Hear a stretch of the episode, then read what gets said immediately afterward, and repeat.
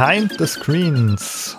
Und heute geht es um Aggression und gewalthaltige Games. Ein sehr großes Thema, das wir in zwei Podcast-Folgen bearbeiten werden und ihr hört den ersten Teil. Und mit mir sprechen über dieses große Thema der Spielewelt die Jessica. Hi. Hallo. Und der Nikolas. Hallöchen. Und weil drei PsychologInnen noch nicht genug sind, haben wir uns Verstärkung geholt von einem vierten Psychologen und ich begrüße heute und auch das nächste Mal als Gast Merten Neumann. Hallo. Hallo, schön, dass ich da sein darf. Es freut mich sehr, dass du hier bist, Merten. Du verstärkst uns vor allem auch mit Expertise zu diesem Thema. Du bist Kriminalpsychologe mit Schwerpunkt in der Vollzugsforschung. Seit 2017 arbeitest du am Kriminologischen Forschungsinstitut in Niedersachsen. Das kennen einige vielleicht aus den Medien, weil das lange unter der Leitung von Christian Pfeiffer war, dessen ja Forschung sehr kontrovers diskutiert wurde. Der ist allerdings seit 2015 schon nicht mehr dort am Institut, sondern seit 2015 ist es unter der Leitung von Thomas Bliesener. Und jetzt kann man sich fragen, warum haben wir dich dazugeholt? Was hat das Thema, was hat deine Arbeit als Kriminalpsychologe eigentlich mit Aggression und Gewalt zu tun?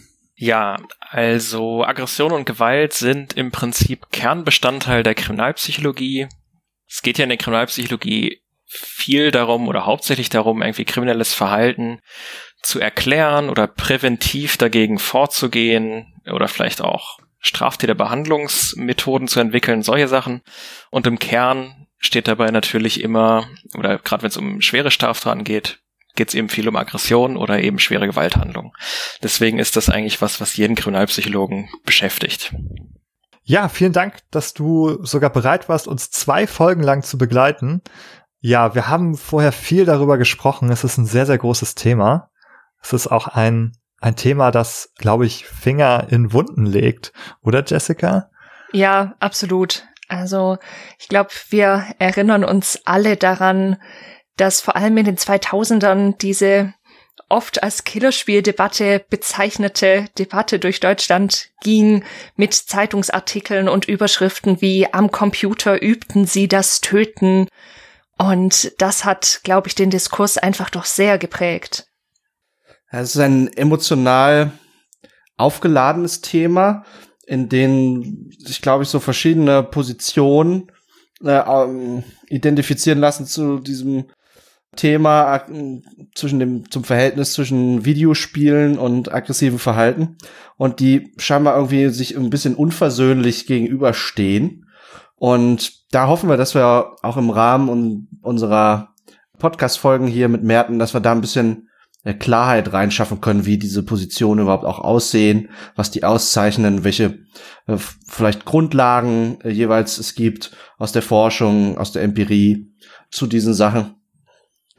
Und am Ende sind wir hoffentlich alle ein wenig schlauer, was das angeht. Genau, wir wollen, wir wollen ja eben vor allem auch mal schauen, wie diese Debatte eben nicht nur in den Medien geführt wird, sondern eben auch im wissenschaftlichen Diskurs. Ja, ich habe das Gefühl, wir haben auch ein sehr starkes Spannungsverhältnis hier, auch aus einer akademischen Perspektive, sicherlich aber auch aus einer sehr breiten Gesellschaftsperspektive. Einerseits haben wir so Ansätze von Computerspiele, die können, die können gut sein, die können uns helfen, da kann man was lernen, da kann man was über Gesellschaft lernen, vielleicht können die auch zur Therapie beitragen und man hat sehr viele Ideen davon, dass diese Technologie und dieses Medium uns helfen kann, uns bereichern kann. Und auf der anderen Seite gibt es äh, auch starke Befürchtungen, dass der Konsum von, von Spielen etwas Negatives mit uns anstellen kann. Einige dieser Befürchtungen sind sehr alt und auch vielleicht sehr extrem, dass bis hin zu dem Glauben, dass wer in Spielen Gewalt ausübt, der das auch in der Realität tut und dort also zur Waffe greift und jemanden ermordet. Ja, da möchte ich erinnern, also von der, also das ist ja nicht nur in Deutschland wird die Debatte geführt, sondern auch in Amerika, wo viele Debatten immer so ein bisschen extremer geführt werden, als sie das in Deutschland in der Regel geführt werden. Und wenn wir uns da irgendwie die NRA, die, die ähm, Waffenlobby anschauen, die dann so dem Inhalt nach Aussagen tätigt wie, äh, nicht Waffen würden Menschen töten, sondern Videospiele würden Menschen töten, dann macht das deutlich, also wie, in welche Extreme äh, diese Debatte auch, sagen wir mal, hineinreicht. Das hat ja auch damit viel zu tun, dass es um Angst geht. Also, dass Menschen Angst haben, dass etwas geschehen könnte, wie eben zum Beispiel ein Amoklauf, wie wir den in den 2000ern ja leider öfter erlebt haben. Und Angst ist da einfach ein super mächtiges Werkzeug, um solche Debatten auch immer wieder anzufeuern. Mhm. Und man kann ja auch bis heute sagen, dass das Thema auch sehr angstbehaftet ist, dass allgemein das Thema Computerspiele äh, angstbehaftet ist, zum Beispiel auch für Eltern, die große Befürchtungen haben, wie sich das auf ihre Kinder auswirkt zum Beispiel. Und auf der anderen Seite ist es etwas, was von den Medien dann manchmal leider äh, sensationalisierend auch so aufgegriffen wird. Genau, ich habe überlegt, ich vielleicht noch einen, einen ganz kurzen Einschub nur zu machen, aber ich ich habe dann immer so Impulse bei einigen Begriffen und heute ist es der Amok-Begriff, den ich nicht sehr gut finde. Darauf will ich nur hinweisen, weil Amok ist ja ein Begriff für Wut und Raserei, übersetzungsgemäß. Und diese Attentate, die man beobachten konnte und kann, haben, glaube ich, nicht unbedingt mit einer wilden Raserei zu tun, sondern die sind natürlich auch geplant. Äh, es sind geplante Morde und nicht welche, die in einem Affekt entstehen in der Regel, sondern denen gehen viele Dinge voraus. Und das würde ich sozusagen nur zum Amok-Begriff gerade einmal anfügen, da wir ja immer versuchen, hier auch sensibel zu sein für Begrifflichkeiten. Das ist ein sehr guter Hinweis. An dieser Stelle der Hinweis noch einmal, das ist ein sehr, sehr großes Thema und wir werden das in zwei Teile aufteilen. Und dann ist natürlich die Frage so, was machen wir jetzt heute, was machen wir nächstes Mal? Und es ist so, dass wir uns überlegt haben, dass wir uns heute die Frage stellen, woher kommt eigentlich die Idee, dass man also von gewalttätigen Spielen auch ein aggressives, gewalttätiges Verhalten entwickelt. Da kann man also historisch schauen, auch in die Forschungsgeschichte, in die Turin, die entwickelt wurden, woher diese Idee oder Befürchtung eigentlich kommt. Das werden wir heute machen und wir werden im nächsten Teil dieser Reihe uns damit beschäftigen, wie diese Debatte ausgesehen hat, um diese Effekte von Spielen auf unser Verhalten oder auf unsere Aggression und auch diese Debatte nochmal nachzeichnen, die es da gegeben hat und weiterhin gibt, da sozusagen ganz konkret einsteigen und heute gemeinsam den Grundlagenstein legen. Und da gibt es eine ganze Menge Steinchen, glaube ich, die wir heute mauern müssen. Und deswegen hoffe ich sehr, dass, dass der Merten seinen kleinen Zementmischer eingepackt hat und uns dabei hilft, dieses Bauwerk sicher für uns zu errichten. Ich tue mein Bestes. Was würdest du sagen, Merten? Worüber müssen wir eigentlich als erstes sprechen, wenn wir uns dieser Frage nähern wollen? Beziehung, gewalttätige Games und aggressives Verhalten. Also ich denke, am Anfang sollten wir mal darüber sprechen, was man eben überhaupt unter aggressivem Verhalten besteht oder versteht, beziehungsweise was man eben unter dem Aggressionsbegriff versteht und was es da eben für verwandte Begrifflichkeiten noch gibt, die wir wahrscheinlich im Laufe dieser Folge und vermutlich auch im Laufe der nächsten Folge vermehrt benutzen werden. Also wenn ich hier mal so rauf schaue, was wir uns auch dazu notiert haben, hier stehen Begriffe Aggression, Aggressivität, Ärger, Gewalt. Das sind Begriffe aus so einem ähnlichen Feld, also einem, einem semantischen Raum sozusagen an verwandten und benachbarten Begriffen. Aber gerade natürlich auch für die Forschung und für die Implikation der Forschung ist es irgendwie wichtig, da mal eine Ordnung auch reinzubekommen, weil es macht einen Unterschied, sprechen wir davon, dass jemand böse Gedanken bekommt oder sprechen wir davon, dass jemand einem anderen äh, was über den Kopf zieht. Das ist schon ein großer Unterschied. Und wie ist es denn? Fangen wir doch mal an mit dem Begriff der Aggression. Das ist, glaube ich, einer der verbreitetsten und größten Begriffe hier. Was äh, sagt denn, also was steht in der Forschung typischerweise hinter diesem Begriff? Ja, also das ist gar nicht mal so einfach zu betiteln. dieser Aggressionsbegriff ist wie viele andere sogenannte psychologische Konstrukte, also irgendwelche, äh, ja im Prinzip eben Gedankenkonstrukte, die wir PsychologInnen in der Forschung, aber auch in der praktischen Arbeit irgendwie nutzen, um Verhaltensweisen, Persönlichkeitseigenschaften oder andere Sachen zu beschreiben, etwas diffus zu fassen, sage ich mal. Also man hat ja gerade bei Aggression oder aggressivem Verhalten auch so eine Art Alltagsverständnis, aber für die, für den wissenschaftlichen Diskurs müssen wir das eben ein bisschen eingrenzen und das ist ein Streitthema, das sich schon sehr lange zieht. Im Kern verstehen wir aber unter Aggression erstmal eine Verhaltensweise. Also es ist eben tatsächlich irgendwas, das wir tun. Und eine vor allem etwas frühere Definition sagt jetzt im Prinzip, dass aggressives Verhalten oder Aggression immer dann oder dass wir immer dann von Aggression sprechen, wenn wir ein Verhalten zeigen, das im Prinzip gerichtet ist und darauf abzielt, einem anderen Organismus oder einem sogenannten Organismus Surrogat, was darunter zu verstehen ist, können wir gleich nochmal äh, sagen. Also das darauf abzielt, diesen Organismus zu schädigen. Das heißt also, es muss irgendwie eine intentionale Schädigungsabsicht dahinter stehen.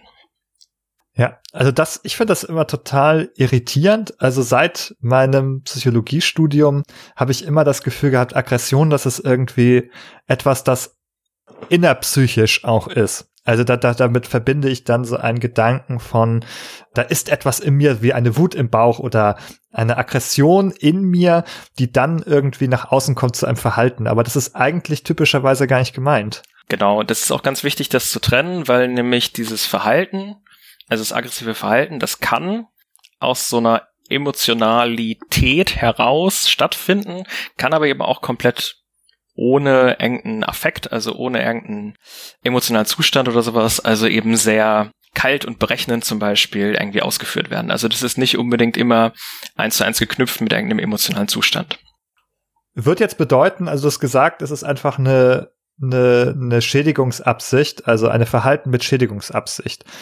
Das heißt also, eine Aggression ist auch, wenn ich jetzt ganz gezielt sozusagen ohne Wut im Bauch auf jemanden zugehe und sag so, ich habe es mir lange überlegt und ich finde, der verdient mal einen auf die Mütze und dann hau ich da einfach zu, ganz eiskalt, nicht nicht aus einem Affekt heraus, dann ist das auch eine Aggression. Absolut. Also äh, noch ein anderes Beispiel ist zum Beispiel ein Raubdelikt. Also in dem Moment, wo ich, wo es mir eigentlich gar nicht im Kern darum geht, andere Personen zu schädigen, sondern ich möchte irgendwas haben. Also ich will zum Beispiel irgendwie einen Fernseher klauen oder sowas, aber da steht halt Sicherheitspersonal im Weg. Dann nutze ich Aggression eben in dem Fall, keine Ahnung, knocke ich die Person aus oder sowas, um eben an mein eigentliches Ziel, den Fernseher ranzukommen.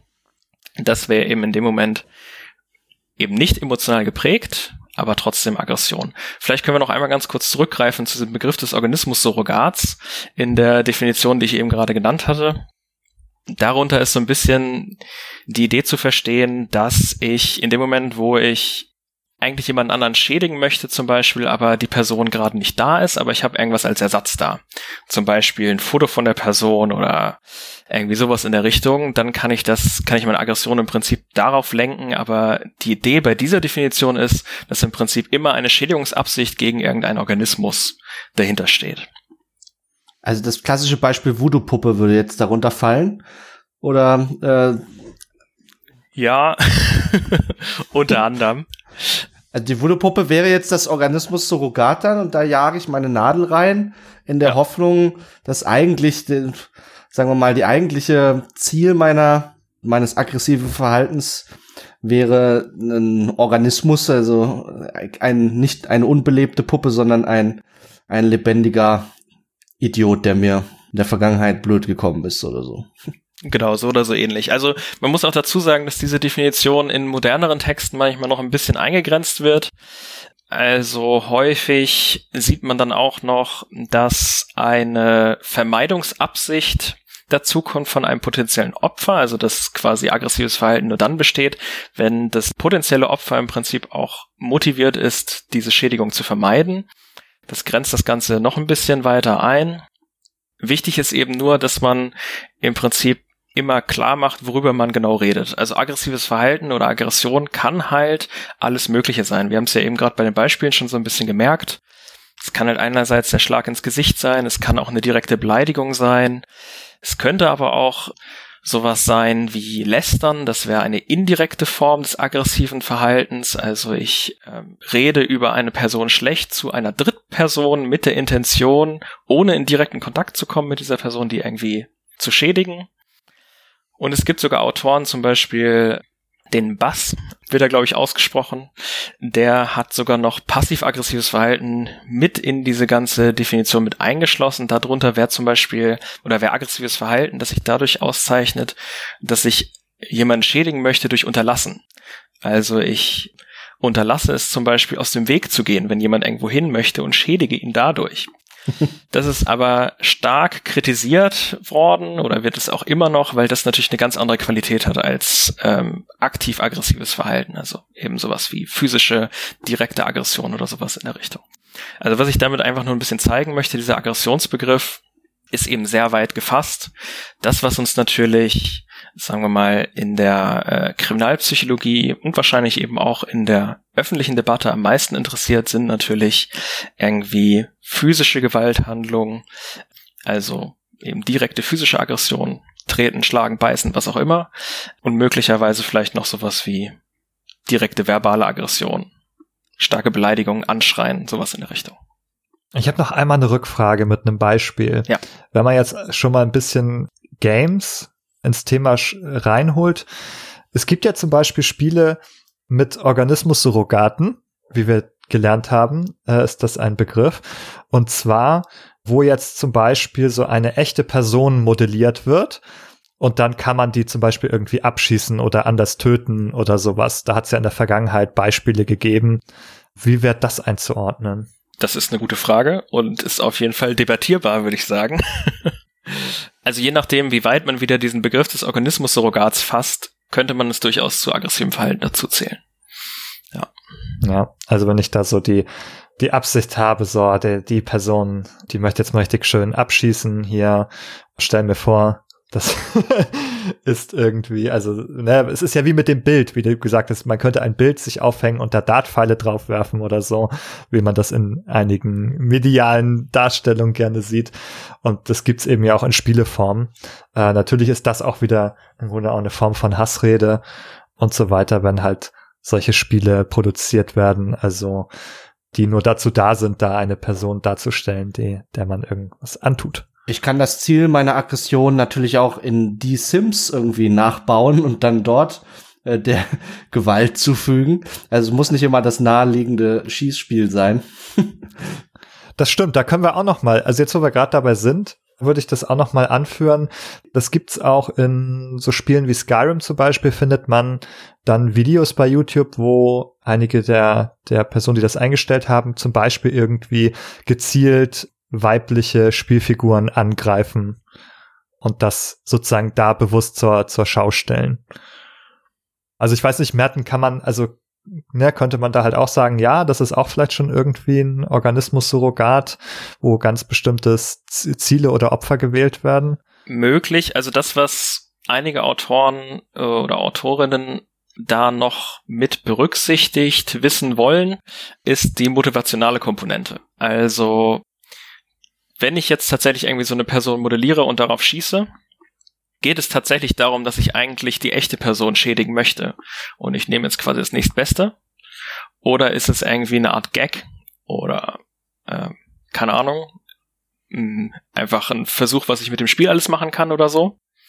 Das kann man natürlich auch irgendwie kontrovers diskutieren. Aber ich glaube, gerade wenn es um diesen Begriff des Organismus-Surrogats geht, ne, es ist ja quasi ein Ersatz, dann wäre diese motivationale Komponente durchaus wichtig. Und in dem Moment, wo es mir tatsächlich darum geht, ich möchte eigentlich diese Person schädigen und deswegen baue ich mir jetzt die nach, um da irgendwie ne, die da wenigstens fertig zu machen, dann könnte man das auch da wieder unter diesem Begriff subsumieren, denke ich. Es gibt sogar manche, oder manchmal liest man auch in der Literatur, dass quasi man nur dann von aggressivem Verhalten sprechen kann, wenn die Person sogar offen zugibt, dass sie quasi eine Schädigungsabsicht hatte oder, ne, also eigentlich eine Person schaden wollte. Das ist natürlich ein bisschen praktisch bescheuert, meiner Meinung nach, weil du dann natürlich im Prinzip keine Ahnung, also die wenigsten Straftäter werden dann irgendwie sagen, ja, ja, das war von vornherein mein Plan, ich wollte die Person schlagen. Äh, ne? Also da sieht man, wie breit dieser Begriff gefasst werden kann, je nachdem, mhm. welche Position man da einnimmt. Ja, auf jeden Fall. Also wir haben eine gewisse Breite schon festgestellt, aber ich glaube, wir haben auch ein gewisses Gefühl dafür bekommen, was zumindest gemeint ist. Und wir haben noch ein paar zur Abgrenzung noch ein paar Begriffe im Gepäck. Und was, also was mir als nächstes auffällt, das würde ich dich aber direkt fragen, das klingt ja fast genauso, wenn man jetzt sagt Aggressivität. Was ist das eigentlich in Abgrenzung jetzt zu so einer Aggression? Also bei der Aggression haben wir ja eben gerade gesagt, dass es Verhalten ist. Und die Aggressivität wäre im Kontrast dazu im Prinzip eine Persönlichkeitseigenschaft. Und die ist generell definiert als im Prinzip die Tendenz, sich über verschiedene Situationen hinweg aggressiv zu verhalten. Das bedeutet also, es geht jetzt nicht mehr um ein konkretes Verhalten, also die Person hat jemanden geschlagen, das war aggressives Verhalten, sondern ich versuche im Prinzip irgendwie, ja, so eine Handlungstendenz einer Person rauszumelken, mehr oder weniger. Also eine Person mit einer hohen Aggressivität, die hat eben über ihre Lebensspanne hinweg in verschiedensten Situationen einfach eine erhöhte Wahrscheinlichkeit auf bestimmte auslösende Reize, sage ich mal, mit aggressivem Verhalten zu reagieren. Ja, oh Gott, das, wo du den Begriff des Melkens äh, eingeworfen hast, muss ich gleich irgendwie daran denken, dass wir auch hier sitzen und dich irgendwie ausmelken gerade. Rede und Antwort muss da stehen. ähm, also das ist, also nur noch mal für die Zuhörer, wir sind, wir befinden uns nicht im selben Raum, sondern wir haben, also wir haben digital zueinander gefunden und so, unter Einhaltung natürlich der Corona-Bestimmung. Und unter diesen Gesichtspunkten sollten solche Einlässe auch von Benny jetzt zum Melken dann auch interpretiert werden. Ach so, ja, ja, genau. Also wir sind nicht, äh, auch physisch schon gar nicht in der Lage, irgendwelche tatsächlich physischen Melkvorgänge vorzunehmen. Nur falls das ein Missverständnis war, dann wisst ihr ja, dass das nicht der Fall ist. Nur ein mentales Ausmelken. das hoffe ich doch. Von deinem großen Wissensschatz. Okay, also Aggressivität, Persönlichkeitseigenschaft, sowie Leute auch introvertiert oder extrovertiert sein können. Richtig, genau. Da lohnt sich vielleicht noch mal zu gucken. Also, wenn ich das jetzt richtig verstanden habe, dann ist mm, zu Aggression eigentlich jeder Mensch irgendwie befähigt. Jeder Mensch kann aggressives Verhalten zeigen, produzieren, hervorbringen. Aber die Menschen unterscheiden sich möglicherweise danach, welche Aggressivität sie besitzen, das heißt, welche Tendenz sie haben, diese Aggression als zum Beispiel ein Mittel der Konfliktlösung oder als überhaupt ein Verhalten aus ihrem Verhaltensrepertoire auszuwählen und auch auszuagieren.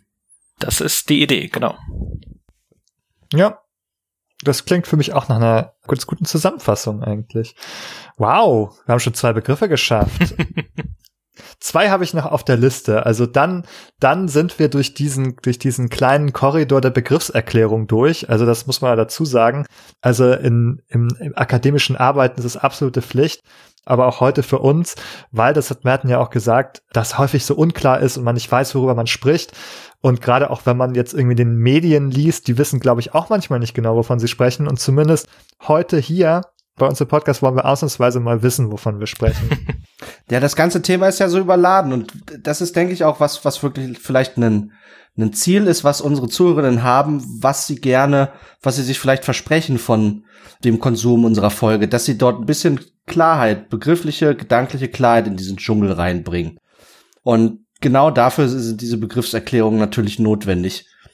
Ja, und wir werden auch noch sehen, das werden wir wahrscheinlich erst beim nächsten Mal, aber dass auch äh, die Interpretation von den Forscherinnen und Forschern, die so eine Studie durchführen, davon, was Aggression bei ihnen wieder bedeutet, sehr unterschiedlich ausfallen werden.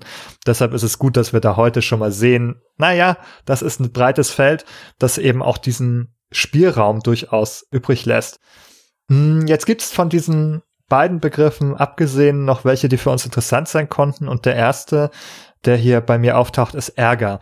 Du hast gesagt, Merten, darüber sollten wir auch nochmal sprechen. Was, was bedeutet das in diesem Kontext? Ja, mit diesem Ärgerbegriff ist wahrscheinlich am ehesten das gemeint, was du ganz am Anfang angesprochen hast, nämlich dieses aggressive Gefühl, das man manchmal kennt.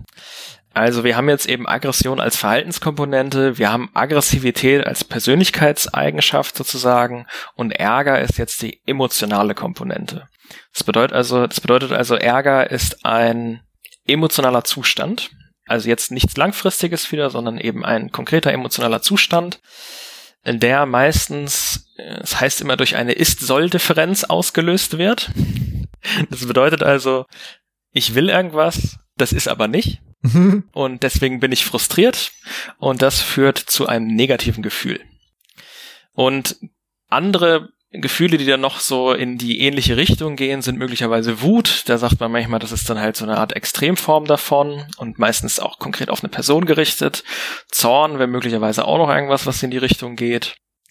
Durchaus auch verwandt mit diesen Arten von emotionalen Zuständen wäre auch sowas wie Angst. Also wenn ich mich in so einer Ist-Soll-Differenz befinde und ich habe eben das Gefühl, ich kann daran möglicherweise was ändern, dann kann das dazu führen, dass ich halt so Ärger und Wut oder sowas empfinde. Wenn ich aber das Gefühl habe, ich bin machtlos, dann kann es durchaus auch zu sowas wie Angst umschlagen.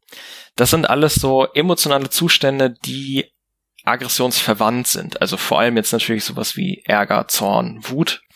Das sind emotionale Zustände, die aggressives Verhalten in einer konkreten Situation begünstigen können.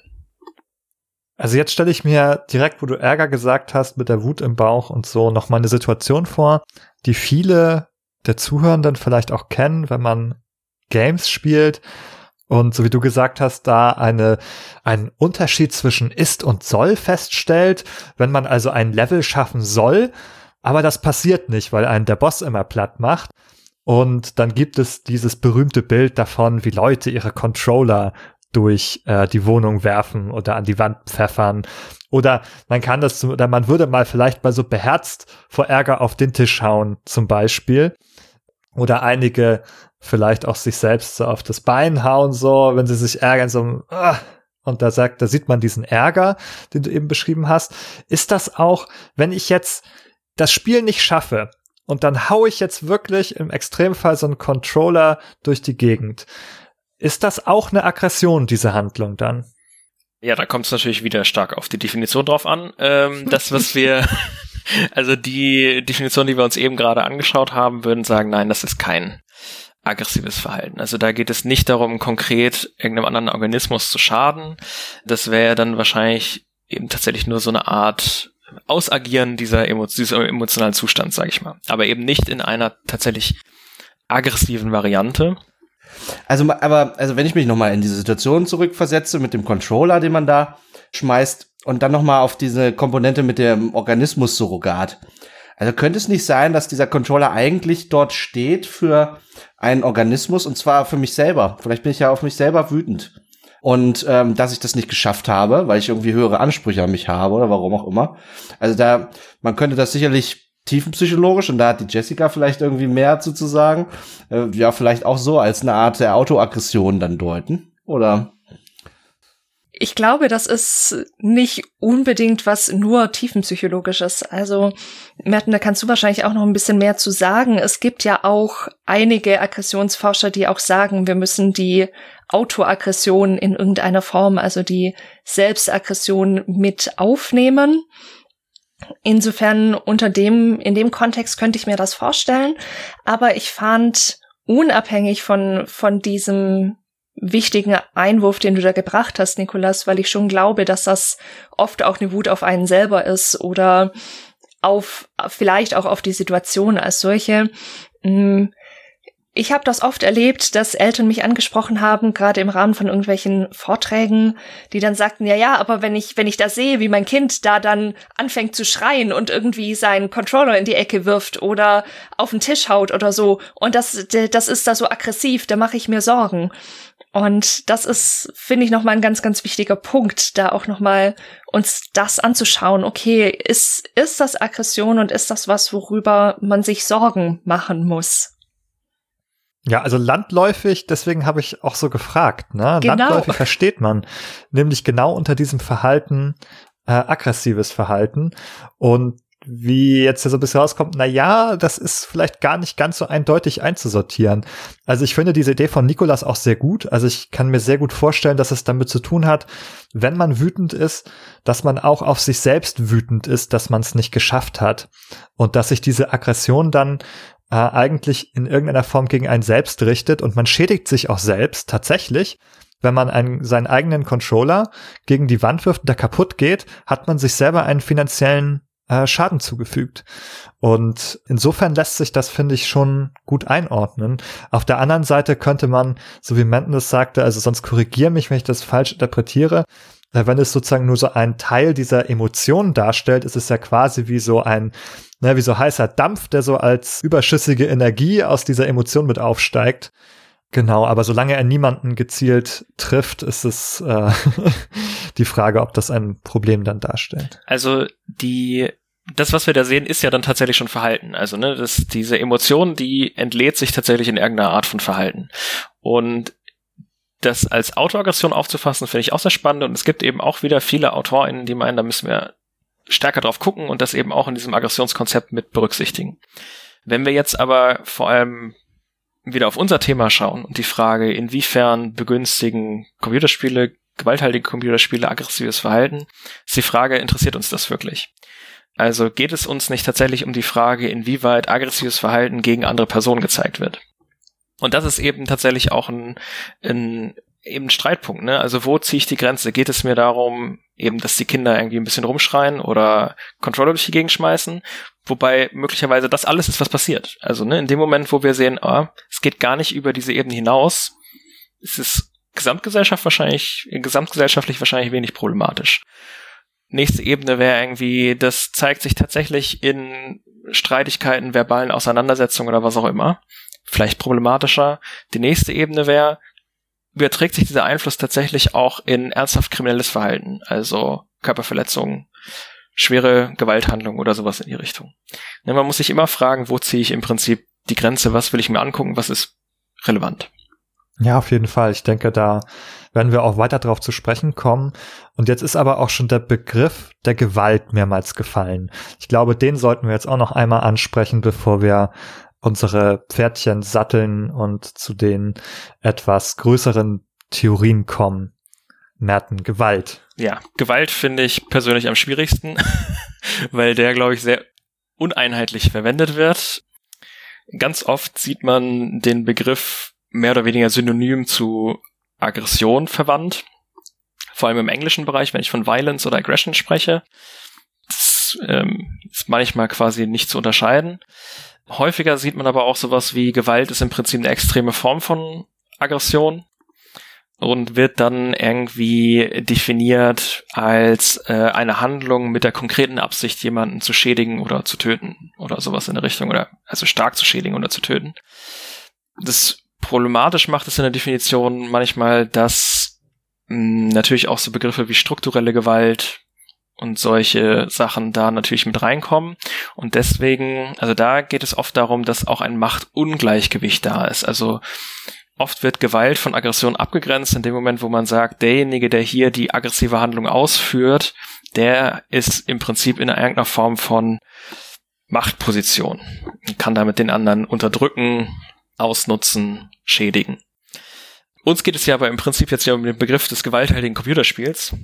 Und wenn wir davon reden, dann ist es tatsächlich meistens eher diese platte Definition. Ne? Also da werden irgendwelche Handlungen dargestellt, die eben, ja, am ehesten physische Aggression gleichkommen in den meisten Fällen. Also irgendwelche Handlungen, die der Intention folgen, andere Leute zu, ja, körperlich zu schädigen oder gar zu töten. Also wenn wir auch an den Gewaltbegriff denken, wie wir ihn kennen aus Konstruktionen wie Gewaltenteilung oder Staatsgewalt, wo es eben auch um quasi eine, eine Machtstellung geht, auch eine im Sinne von Staaten ja häufig gewünschte Machtaufteilung, wo, wo ein Staat sozusagen ein gewisses Recht sich vorbehält, gewisse ja Restriktionen auf, auszuüben und das ist ja auch, also jetzt, dann hätten wir eine sehr klare Abgrenzung, weil da steht dann ja in der Regel keine Schädigungsabsicht auch dahinter. Das hätte nichts mit Aggression zu tun. Wenn, wenn wir dann eben wieder über Gewalt sprechen im Kontext von Spielen, dann sind wir eher beim, beim Alltagsbegriff von Gewalt, oder? Der dann synonym ist. Fast synonym oder sehr ähnlich zu Aggression. Genau. Vielleicht noch ein kleiner Hinweis zu diesem Aggressions- und Gewaltbegriff weil die meistens eben per se negativ konnotiert sind. Es ist, glaube ich, in der wissenschaftlichen Debatte auch ganz wichtig zu sagen, dass aggressives Verhalten nicht per se schlecht sein muss. Also es gibt auch im Prinzip prosoziale Aggression. Das bedeutet also, wenn ich, also ein klassisches Beispiel ist irgendjemand, der sich nicht wehren kann, wird von zwei anderen Leuten verprügelt und dann kommt halt irgendwie der andere Typ, der körperlich ein bisschen überlegener ist und zieht die irgendwie zur Seite oder schubst sie weg oder was auch immer. Das ist natürlich eine aggressive Handlung, aber man könnte jetzt darüber streiten, ob das eben in dem Moment positiv oder negativ war. Die meisten würden wahrscheinlich sagen, ja, das hat der Person, die sich nicht wehren konnte, geholfen und ist irgendwie positiv. Anderes Beispiel wäre zum Beispiel beim Gewaltbegriff ein chirurgischer Eingriff. Ist im Prinzip, also ich schädige die Person, die da irgendwie auf dem OP-Tisch liegt, ist aber durchaus irgendwie sinnvoll und prosozial. Genau, und auch unter Einwilligung. Genau. Nun kann ich mir noch andere Grenzbereiche vorstellen, wo das schon schwieriger zu fassen ist. Also wie sieht es zum Beispiel bei der Anbahnung von äh, Paarbeziehungen oder überhaupt oder sexuellen Beziehungen aus, wenn man von einem aggressiven Verben spricht um eine Person? Ja? Da gibt's ja auch so eine Form, was ist das? Eine Form einer sexuellen Aggression? Ist, äh, da ist man in, in schwierigen Grenzbereichen des Begriffs, glaube ich unter das vielleicht ein aggressives Verben zählen kann oder nicht, aber also ist das noch dasselbe Aggressionsbegriff, über den wir da sprechen, oder unterscheidet der sich systematisch? Ich hätte jetzt das Gefühl, wenn ich ehrlich sein soll, dass das, dass da ein Alltagsbegriff der Aggression oder der, des aggressiven Vorgehens zugrunde gelegt wird. Also wenn du sagst aggressives Verben, da stelle ich mir eher etwas äh, vor, das sehr forsch oder persistent sozusagen, aber nicht im, im Sinne des Begriffes von Schädigung. Ganz genau, wir sehen das zum Beispiel auch aus dem musikalischen Bereich, wenn man davon spricht, der hat irgendwie einen aggressiven Spielstil am, am Schlagzeug oder irgendwie sowas. Das ist in der Regel nicht gemeint, dass er während des Schlagzeugspielens andere Leute tritt und vermöbelt, sondern dass er halt irgendwie mit viel Enthusiasmus und möglicherweise schnell und keine, vielleicht irgendwie körperlich betont spielt oder ich bin kein Musiker, ich habe keine Ahnung, aber sowas in der Richtung. Ähm, und da merkt man eben schon, wie dieser Begriff durch die Konnotation, die er hat, wahrscheinlich eben mit diesem, mit der physischen Komponente irgendwie in anderen Bereichen verwandt wird, aber eben nicht so, wie er in der Wissenschaft zu verstehen ist. Ja, und neben das aggressive Verben kann man natürlich die aggressive Werbung auch stellen, wobei man da manchmal das Gefühl hat als Konsument, dass dort irgendjemand eine Schädigungsabsicht hat. Also, wenn man die verblödende äh, Werbung äh, über sich ergehen lässt. Vielleicht ist es auch eine Form wieder der Autoaggression, dass man, warum tue ich mir das überhaupt an, ähm, diese Werbung jetzt zu schauen oder so.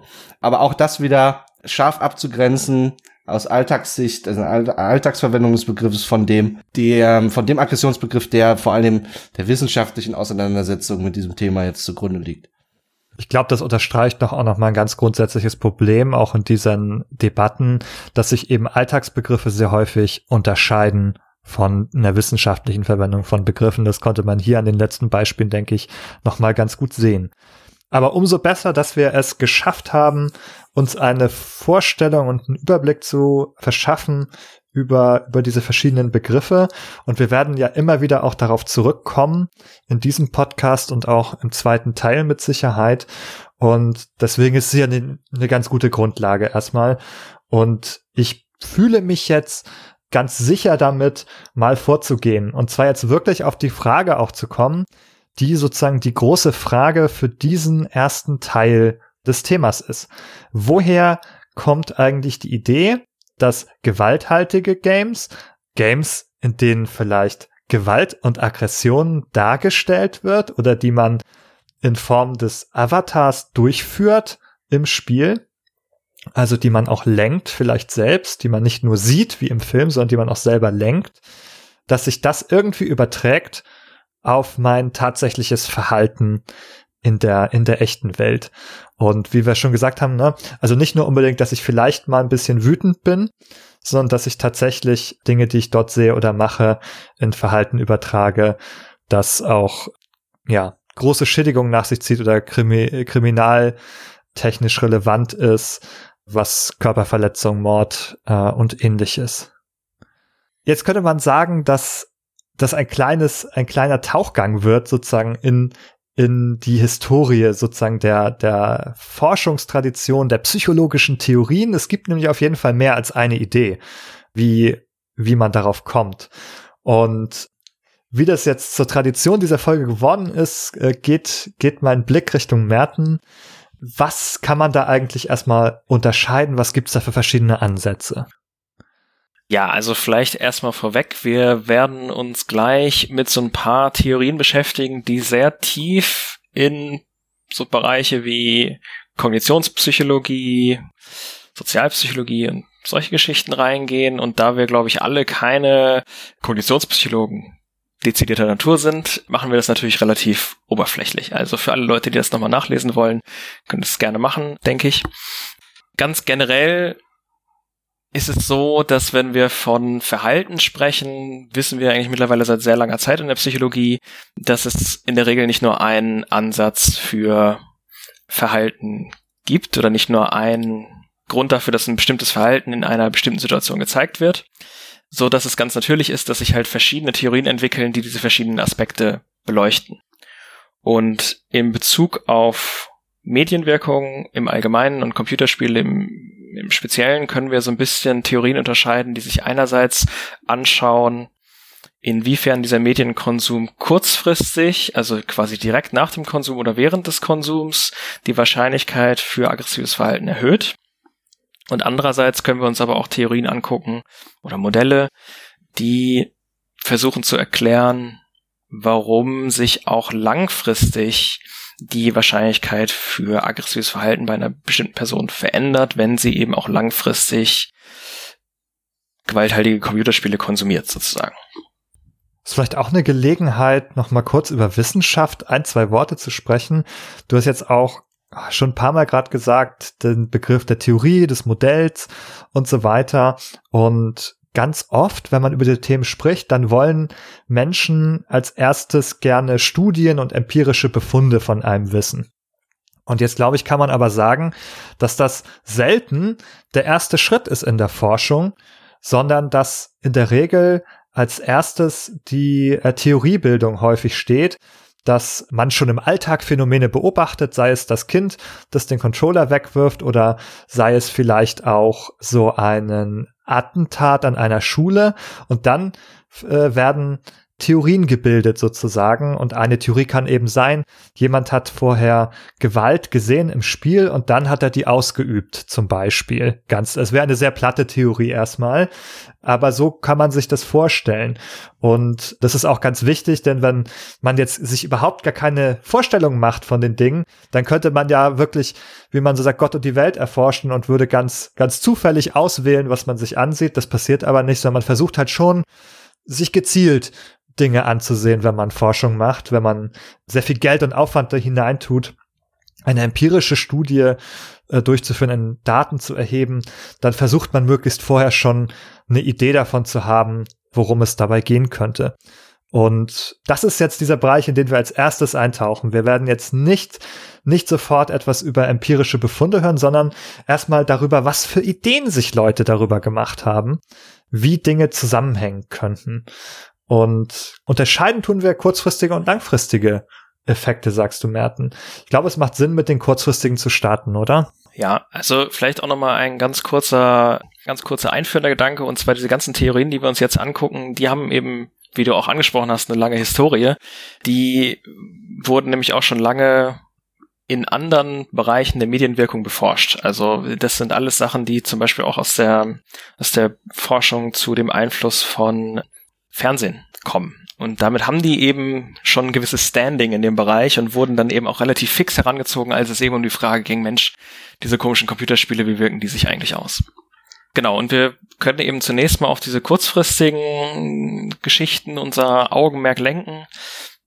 Das ist möglicherweise auch gar nicht das, was man so erstmal im, im Kopf hat, wenn man darüber denkt oder wenn man darüber nachdenkt, gewalttätige Computerspiele fördern irgendwie aggressives Verhalten, dann denkt man ja wahrscheinlich eben tatsächlich daran, die Leute werden irgendwie langfristig zu Kriminellen oder sowas. Aber es gibt eben durchaus auch Gedanken darüber, inwiefern eben der akute Konsum, sage ich mal, sich auf die Person auswirkt. Und eine der ersten Ideen, die wir uns da angucken können, ist die sogenannte Stimulationsthese. Und da geht es viel um sogenannte assoziative Netzwerke. Was wird hier stimuliert? Ein Netzwerk. Ähm Super, sind wir fertig. Ja, ähm also alles ist geklärt. Schön, dass ihr da wart. ja, ähm, schön wär's, ne? Also da steht so ganz platt gesagt eben der Gedanke dahinter, dass Erinnerungen sich in Netzwerken organisieren. Also bestimmte Sachen, die ich erinnere, die werden immer im Kontext von anderen Sachen wahrgenommen und dann eben auch in diesem Kontext erinnert. Das bedeutet also, ich habe irgendwie in meiner mentalen Repräsentation eine Art Verknüpfung zwischen den zwei Sachen. Und umso häufiger ich die zwei Sachen zum Beispiel zusammen erlebe, ist jetzt zum Beispiel ein Pfad, wie sich so ein Netzwerk bilden kann, umso stärker wird diese Assoziation. Hast du da ein praktisches Beispiel für, um sich das irgendwie mal vorzustellen, wie so eine Assoziation aussehen könnte? Also das klassische Beispiel aus der Psychologie ist immer die klassische Konditionierung. Das bedeutet, also, ne, das hatten vielleicht auch viele in der Schule, der Pavlovsche Hund. Ich gebe irgendwie dem Hund immer Futter mit einem bestimmten Glocken klingeln und dann wird im Prinzip bei dem Hund die Futtergabe mit dem Glockenklingeln verknüpft und irgendwann brauche ich nur noch die Glocke zu klingeln. Das Netzwerk wird aktiviert, stimuliert und bei dem Hund läuft der Speichel, weil quasi Futtergabe und Klingeln zusammen verknüpft worden sind. Das ist ein sehr plattes Beispiel davon. Aber es könnte eben auch sowas sein wie, ich spiele Computerspiele, und dabei empfinde ich Ärger, also oder auch einfach so ein gewisses Erregungsniveau und deswegen wird auch dieser emotionale Zustand möglicherweise in meinem Netzwerk mit diesem Computerspiel oder auch der Situation des Computerspielens verknüpft. Ja. Ich habe noch mal ein ganz plattes Beispiel dazu auch. Aber es hat auch mit Spielen zu tun, deswegen bringe ich das einfach mal rein. Und zwar kann ich mich gut daran erinnern, dass ich früher bei einem Freund äh, Halo gespielt habe äh, gemeinsam haben wir so im Koop auf der Xbox gespielt, den ersten Teil, da waren wir noch äh, in der Schule. Und bei dem hat's immer Mezzo-Mix gegeben zu trinken. Und deswegen schmeckt Halo für mich nach Mezzo-Mix. Das habe ich assoziiert, weil ich dann immer Mezzo getrunken habe, wenn ich Halo gespielt habe. Schmeckt Halo für dich nach Mezzo-Mix oder Mezzo-Mix nach Halo? Das wäre jetzt vielleicht noch mal äh, spannend zu klären. also ich glaube, weil, also wenn ich so das erste Halo spiele, dann kriege ich so den Geschmack von Mezzo im Mund. Ah, okay. So ungefähr. Ich, es hat sich andersrum weniger generalisiert. Ich äh, weiß nicht, ob ich jetzt immer an Halo denke sofort. Naja, vielleicht schon, schwer zu sagen. Aber es gibt da eine gewisse Verbindung zwischen eigentlich zwei Dingen, die sonst wenig miteinander zu tun gehabt hätten. Und also diese Netzwerke, die, das waren jetzt alles eben sehr platte Beispiele, meistens irgendwie zwei Komponenten, die miteinander verknüpft werden. Das kann aber natürlich beliebig komplex werden. Also es können halt irgendwie ganze soziale Interaktionsketten beispielsweise miteinander verknüpft werden. Also ja, man könnte auch noch Chips essen zu der Metze. Beispielsweise, genau.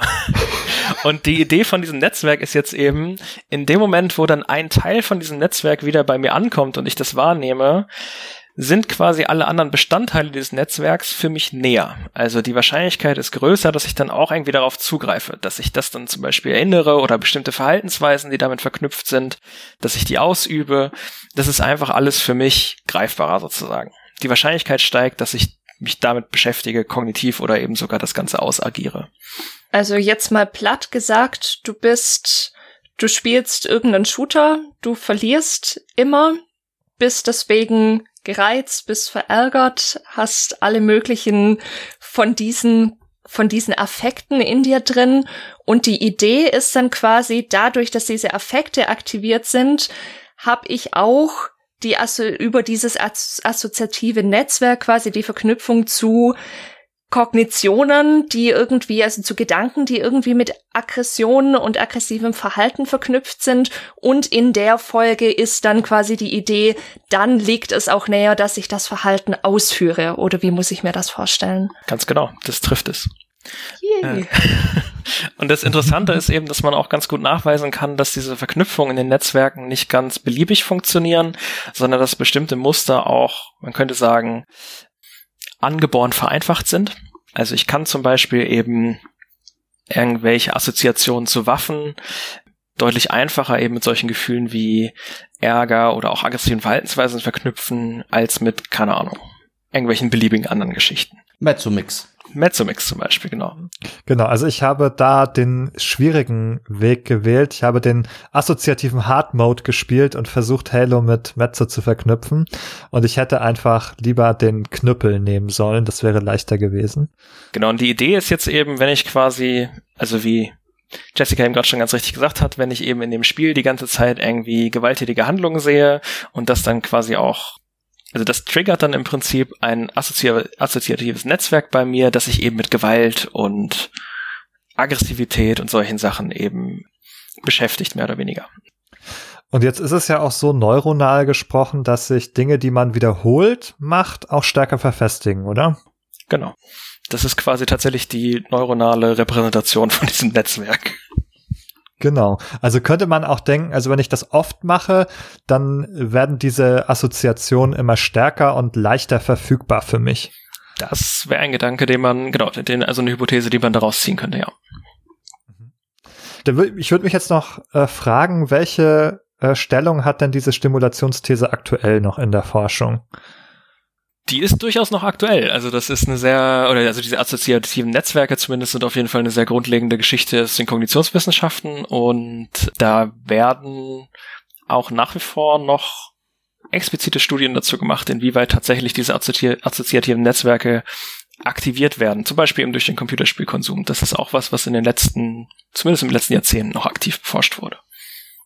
Okay. Erste Idee, assoziative Netzwerke die sortiere ich jetzt einmal in unser Köfferchen der, der Ideen zu Gewalt und Games.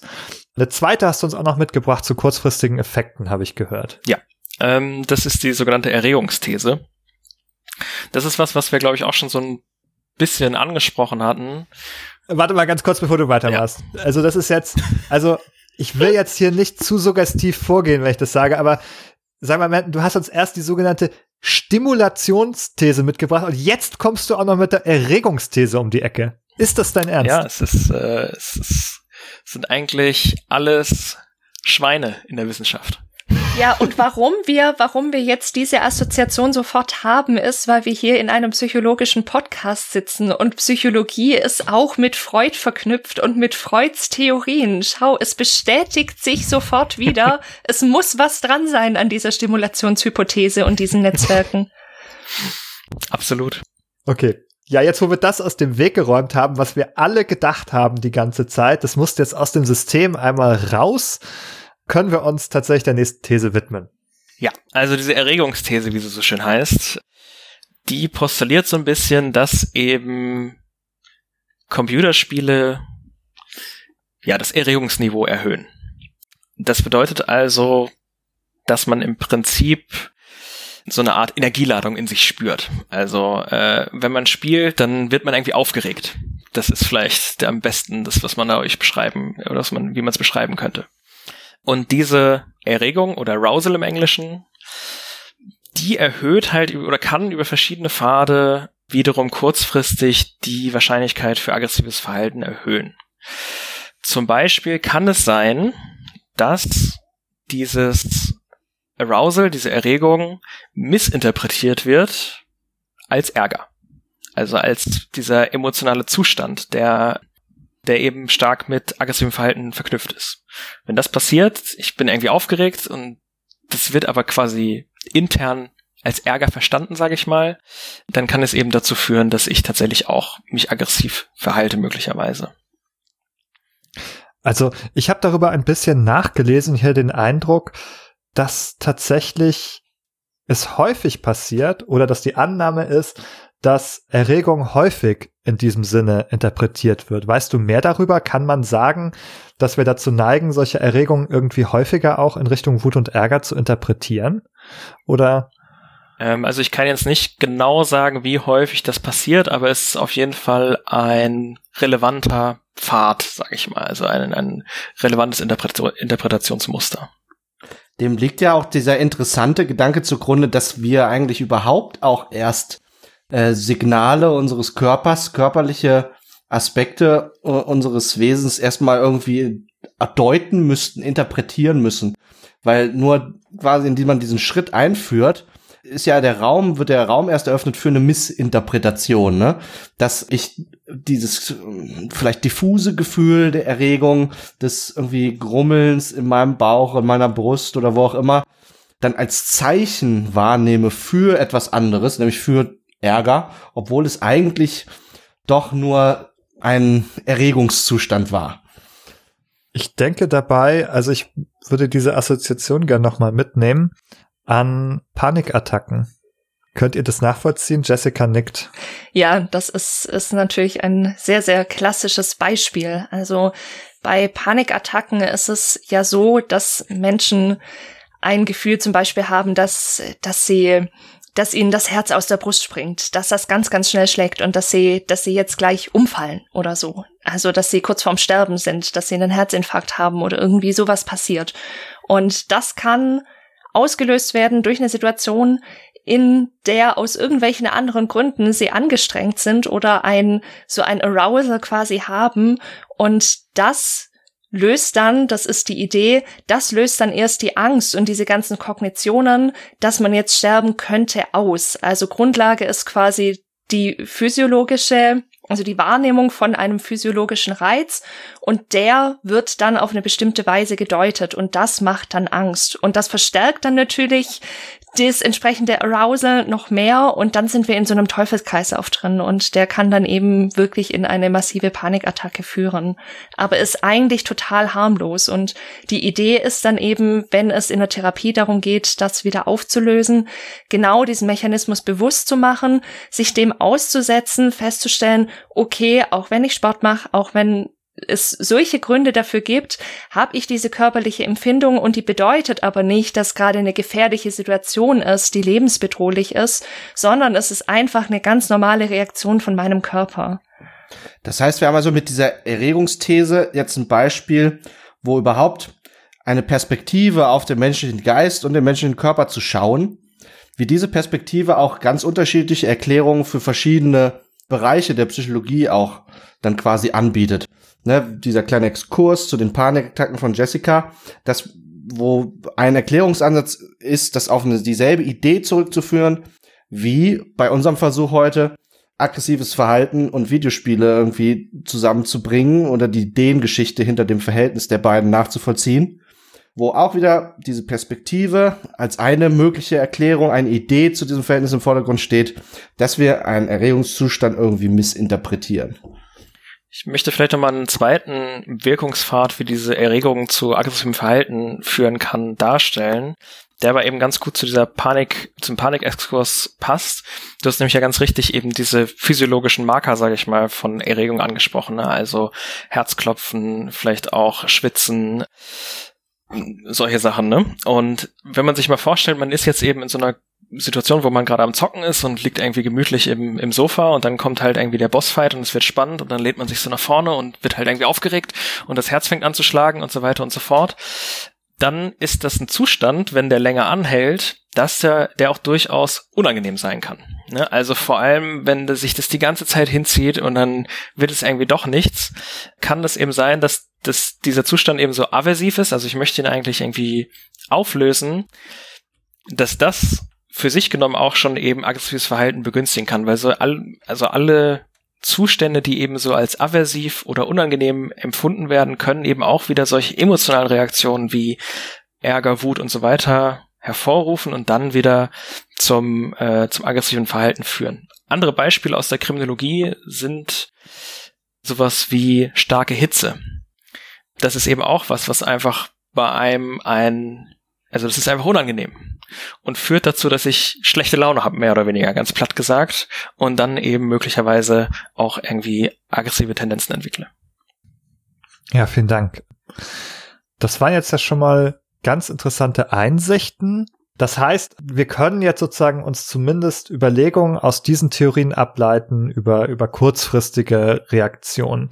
Jetzt ist es aber so, gerade wenn wir auch über gesellschaftliche Wirkung sprechen, wenn wir über die auch politisch relevanten Dimensionen dieser, dieser Frage sprechen, ob gewalttätige Spiele uns aggressiv machen, dann meinen wir meistens wahrscheinlich nicht diese fünf Minuten Effekte, die jetzt ganz kurz nach dem Spielen auftreten, sondern man impliziert zumindest, dass es auch größere, längerfristige Effekte da gibt, die jetzt auch äh, ja gesamtgesellschaftlich zu zu Verhaltensweisen und Tendenzen führen, die dann nicht wünschenswert sind. Du hast es schon gesagt, Kriminalität zum Beispiel, Gewaltverbrechen und ähnliches. Deswegen gibt es auch ein paar Ideen darüber, wie sich das langfristig auswirken könnte. Und das erste Thema aus der oder das erste Modell, die erste Theorie äh, aus dieser Kategorie heißt Habituierungsthese. Die gibt's auch schon ein bisschen länger, habe ich gehört. Wie hat's damit angefangen und worum geht's?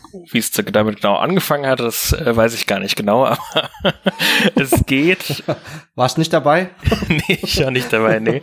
ähm, aber da ist äh, der Grundgedanke so eine Art von Desensibilisierung. Also durch die wiederholte Präsentation mit bestimmten Reizen. Also es geht jetzt echt darum, ne, ich spiele quasi immer wieder gewalthaltige Spiele und die sollten auch möglichst explizit sein oder irgendwie sowas. Ne? Also es werden halt tatsächlich schwere Gewalthandlungen dargestellt. Dann sagt diese Habituierungsthese, ich gewöhne mich quasi mit der Zeit daran. Und das führt dazu, dass Leute, die diesen Reizen vermehrt ausgesetzt sind, dass die weniger stark emotional darauf reagieren als Personen, die das eben nicht waren. Also die jetzt nicht solche Szenen in Videospielform die ganze Zeit gesehen haben. Normale Reaktionen, die man auf solche Sachen hat, also irgendwelche Darstellungen von toten Körpern beispielsweise oder eben schweren Gewalthandlungen oder sowas, sind eben äh, Ekel oder Furcht, sowas in der Richtung. Und mh, das sind eben Emotionen, die durchaus dazu führen können, dass ich mich aus Situationen raushalte, wo sowas passieren könnte. Und dann sagt jetzt eben diese Habituierungsthese, naja, wenn die Leute das eben andauernd wieder gesehen haben, die bauen im Prinzip diese emotionale Response, also die emotionale Antwort darauf ab, dann sinkt die Hemmschwelle, sich in Situationen zu begeben, wo möglicherweise eben solche Situationen, die sie schon oft gesehen haben, vonstatten gehen können. Das ist beispielsweise auch was, was man nicht nur aus dem Medienbereich kennt, aus der Medienwirkungsforschung, sondern auch bei so Rettungsberufen, also PolizistInnen oder RettungssanitäterInnen oder äh, sowas in der Richtung. Ne? Da vermutet und kann man eben auch nachweisen, äh, vermutet man eben so eine, auch so eine Habituierung an diese verschiedenen Situationen. Ja, das ist das, was in den Medien, glaube ich, häufig Abstumpfung genannt wird, nicht? Genau, da wird dann gesagt, man stumpft ab und dann findet man das alles nicht mehr so äh, schlimm. Was ich auch gerade dachte, jetzt haben wir eben über die Erregungsthese gesprochen. Wenn ich jetzt so habituiert bin, also wenn ich mich sehr daran gewöhnt habe, dann müsste das doch eigentlich kurzfristig dazu führen, dass diese Erregungsthese nicht mehr gilt, weil ich ja gar nicht mehr so aufgerieben bin davon. Genau, zumindest für die, also die Erregung durch diese Gewaltdarstellung sollte geringer werden, ja. Aber bei der Erregungsthese geht es ja nicht nur tatsächlich um die gewalttätigen Inhalte, sondern möglicherweise auch einfach um irgendwelche spannenden oder actiongeladenen Sequenzen im Spiel oder irgendwie sowas in der Richtung. Also es muss nicht direkt eben irgendeine so Art Gewaltdarstellung sein, die die Erregung hervorruft. Aber du hast recht. Genau, das heißt also, stimmt, das hatten wir eben vielleicht noch gar nicht ganz klar, oder zumindest ich habe das in meinem noch nicht so geordnet. Erregungsthese ist gar nicht so spezifisch eigentlich auf Gewaltdarstellung, sondern ein bisschen allgemeiner einfach, dass Dinge aufregend sind im Spiel, genau. ja. Das wäre ein bisschen unspezifischer. Da wird es gar nicht konkret um Gewalt gehen. Das könnte auch eine aufregende, äh, ein aufregendes Rennspiel sein oder so. Äh, mit viel Action, aber ohne Gewalt. Und ich, also vielleicht bei dieser Habituierungsthese, warum das in den Medien so beliebt ist, ähm, ich meine, da kann man jetzt natürlich auch nur spekulieren. Aber erfahrene Gamer und Gamerinnen haben sich wahrscheinlich selbst eben auch mal dabei erwischt, wie sie bei den Sims die Leiter vom Pool gelöscht haben oder eben bei GTA mit dem Raketenwerfer äh, durch die Stadt gelaufen sind oder irgendwie sowas. Und wenn man das eben von außen betrachtet und da sieht, wie das Kind, der Jugendliche oder auch erwachsene Person davor sitzen und sich darüber beömmeln, wie irgendwelche Lachen, Sachen in die Luft fliegen und Personen durch die Gegend gesprengt werden, wenn man das eben nicht kennt, dann wirkt das, oder muss es ja wahrscheinlich zwangsläufig so wirken, als wäre die Person eben irgendwie emotional abgestumpft, weil es sind ja schwere Gewaltdarstellungen, die da stattfinden. Und ich glaube, vor dem Hintergrund ist diese Habituierungsthese eben gar nicht so, ähm, also ist auf jeden Fall nachvollziehbar, woher sie kommt. Ja, also insbesondere bei dem Wort Abstumpfung ist natürlich auch einfach, sagen wir mal, das gehört zur alltäglichen Lebenswelt. Das ist auch ein technischer Begriff. Finde eigentlich irgendwie recht wenig technische, psychologische Sache, weil man den einfach, ne, man kennt das von seinem Messer. Ein Messer, das man häufig benutzt, das stumpft halt ab. Und äh, die Idee, dass man irgendwie quasi seinen Geist für einen bestimmten Zweck benutzt, indem man zum Beispiel immer wieder dasselbe Videospiel spielt mit oder ähnliche Videospiele mit gewalttätigen Inhalten, dann stumpft man halt ab. Und ähm, dahinter ist natürlich nur sogar so noch eine implizite Wertung enthalten, weil ne, da könnte man auch rauslesen, okay, Videospiele machen stumpf, stumpfsinnig, da sind so assoziative äh, Netzwerke noch verknüpft. Muss man also auch gucken in der Begriffsverwendung dann. Na, also Habituierungsthese, das ist natürlich ein schöner wissenschaftlicher Begriff für ein erstmal trivial anmutendes Phänomen, das dann eben häufig bezeichnet würden, werden würde als Abstumpfung. Allerdings der Begriff schon deutlich weniger sachlich und gegebenenfalls schon ein bisschen aufgeladen. Was mich noch interessiert an dieser Habituierungsthese ist, wie man dazu kommt, mh, mm, davon auszugehen, dass dann auch die Handlungen, also aggressive Handlungen tatsächlich häufiger stattfinden. Weil so wie ich das Modell bisher verstanden habe, sagt das ja in erster Linie aus, meine emotionale Reaktion auf was, was mir dargeboten wird oder was ich im Spiel selbst auslöse, ist nicht mehr so stark. Aber woher kommt die Idee oder Frage, gibt es die Idee überhaupt bei diesem Modell, dass es dann tatsächlich auch in eine höhere Wahrscheinlichkeit für aggressives Handeln umschlägt?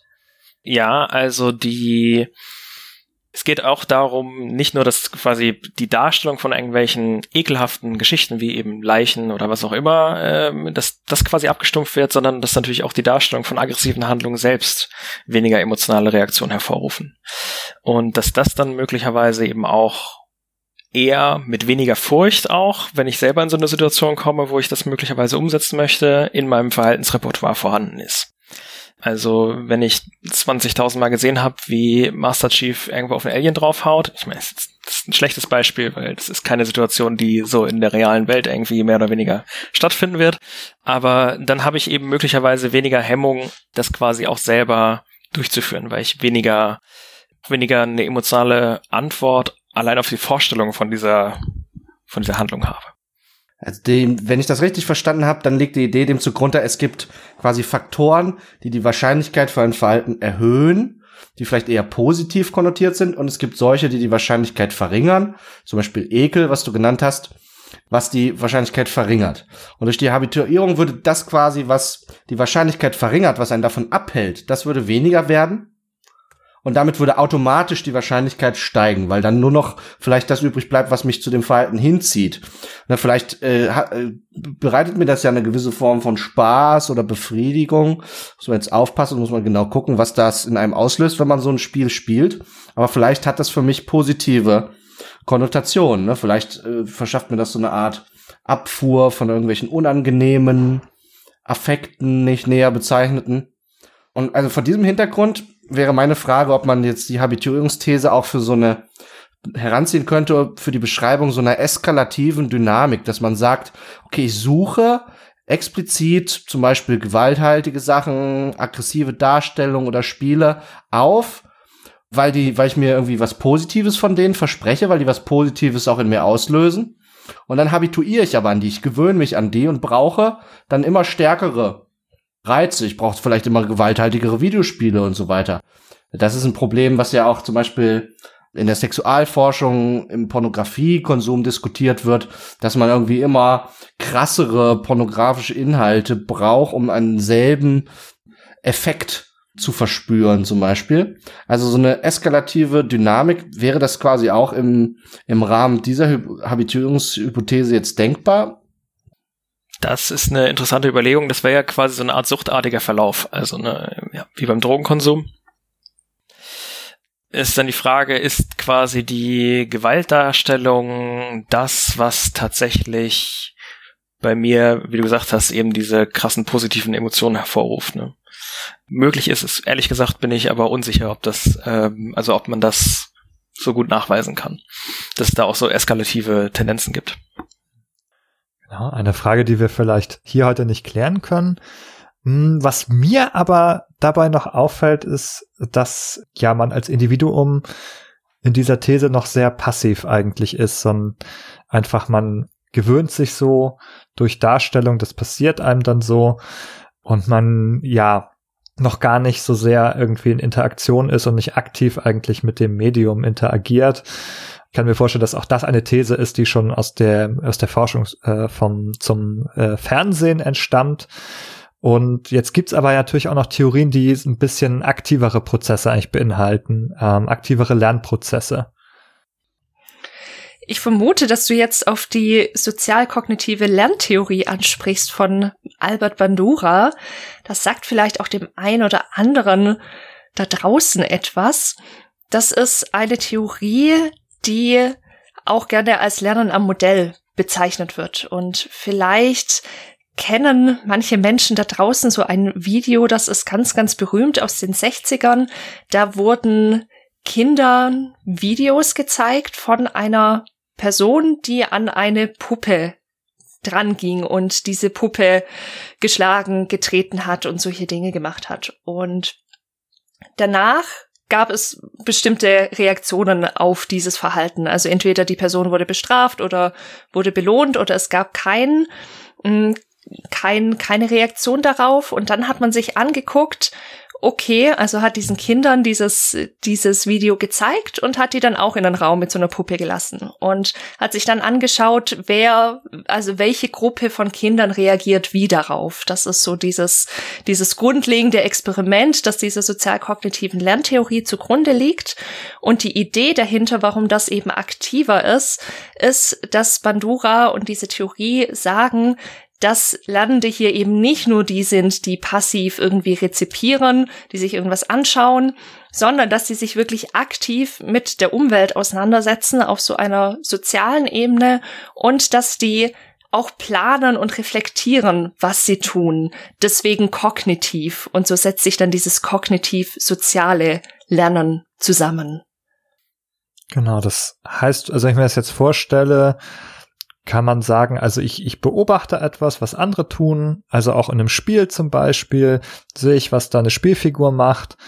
Und das gibt mir zumindest erstmal eine Idee, was man alles so machen kann.